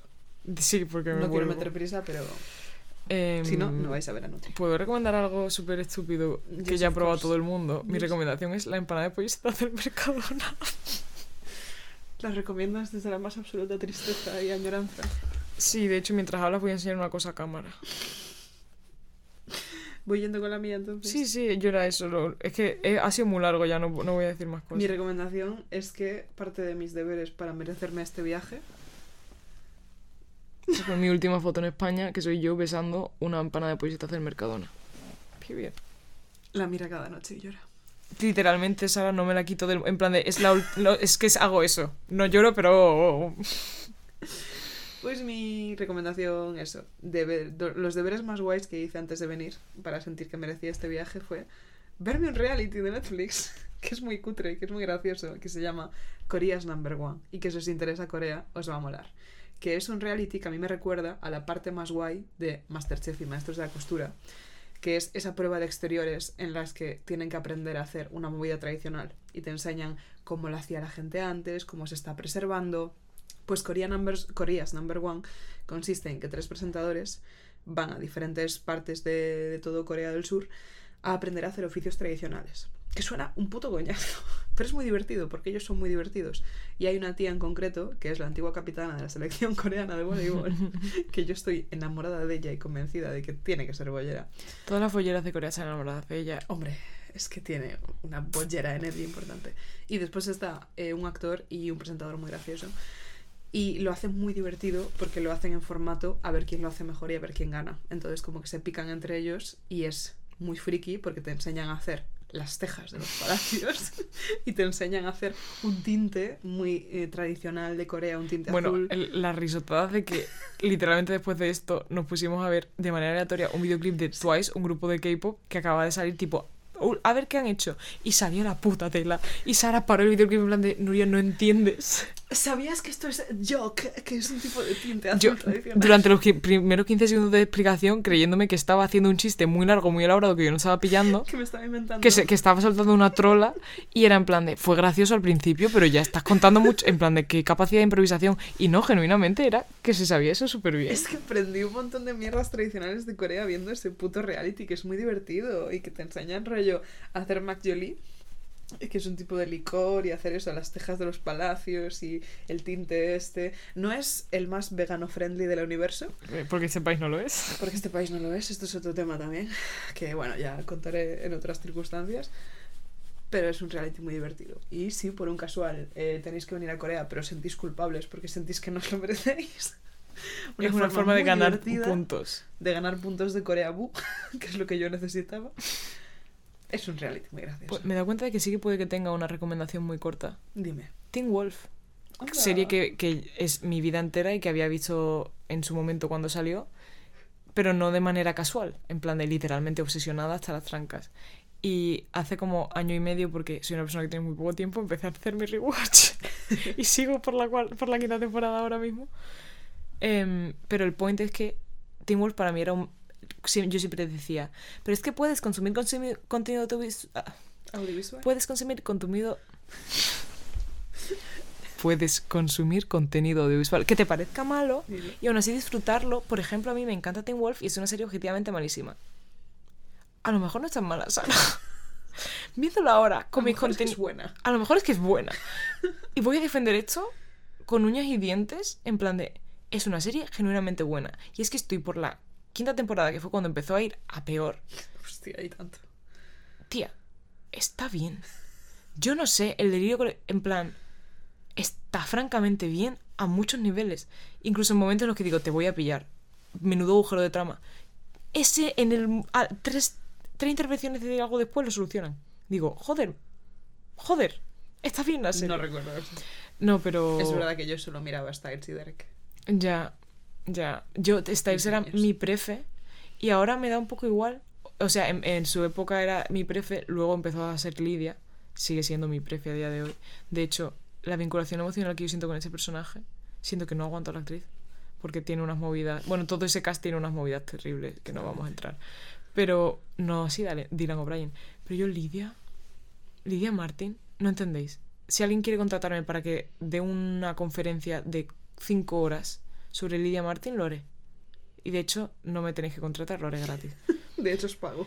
Eh, recomiendo que, si habéis visto Teen Wolf en su momento, hagáis rewatch, porque necesito gente con la que comentar si estoy loca o de verdad es mejor de lo que todos col- colectivamente pensábamos. También os recomiendo que os veáis eh, Scooby-Doo, la serie original, que también estoy haciendo rewatch muy lento. Y es muy tierno lo mala que era la animación al principio, como forma de estudiar la, la antropología humana. Fin, me callo. Period. Pues nada, chicas. Desde la otra punta del mundo, con todo el cariño del mundo y con mucho sueño, y teniendo que coger mañana un vuelo a China y otro vuelo China-Madrid, nos despedimos. Once again, le dije a Marina que serían 50 minutos. De hecho, le dije a Marina, Buah, me da mucha pereza grabar, tal, así que. Y ella, no hace falta que grabes. Y yo, va, venga, voy a grabar, no pasa nada, hacemos algo cortito y tiramos. En fin. Como dirían en coreano, Josi Mario. Es decir, es mentira. Sí que lo era, sí. Gracias por tanto y ya pronto estamos hablando de Getafe como siempre y de las Pombo y de los test de pretemporada de Red Bull que aparentemente han construido una nave espacial. Y le podemos ir preguntando a Nuria que nos haga updates, nuestra corresponsal en la otra punta del globo. Yo cuando queráis, y además esto siempre os lo digo, pero para mí es muy mágico y muy bonito que hay muchas calles de aquí que mi cerebro piensa que he paseado con vosotras, pero no es, solo está escuchando el podcast. Y para mí ha sido muy emocionante, en plan, de- me emociono un poco ahora de decirlo, en plan, poder pasear con Sara justo por una zona de mi barrio en concreto, que hay un mercado tal y cual, no sé qué, que yo ese camino lo hago siempre escuchando el podcast, y ahora estaba hablando con Sara en persona. Se ha sentido súper raro. pero Podías súper bonito. interactuar. Sí, en plan de... No era un oyente. Pues nada, espero que os haya gustado. Espero que mm, vengáis pronto a Seúl a darme envidia a mí y a visitar a Nuria. Y nos vemos prontito con el contenido habitual, con Maraina y con Capricia. Año y caseo. Año y caseo.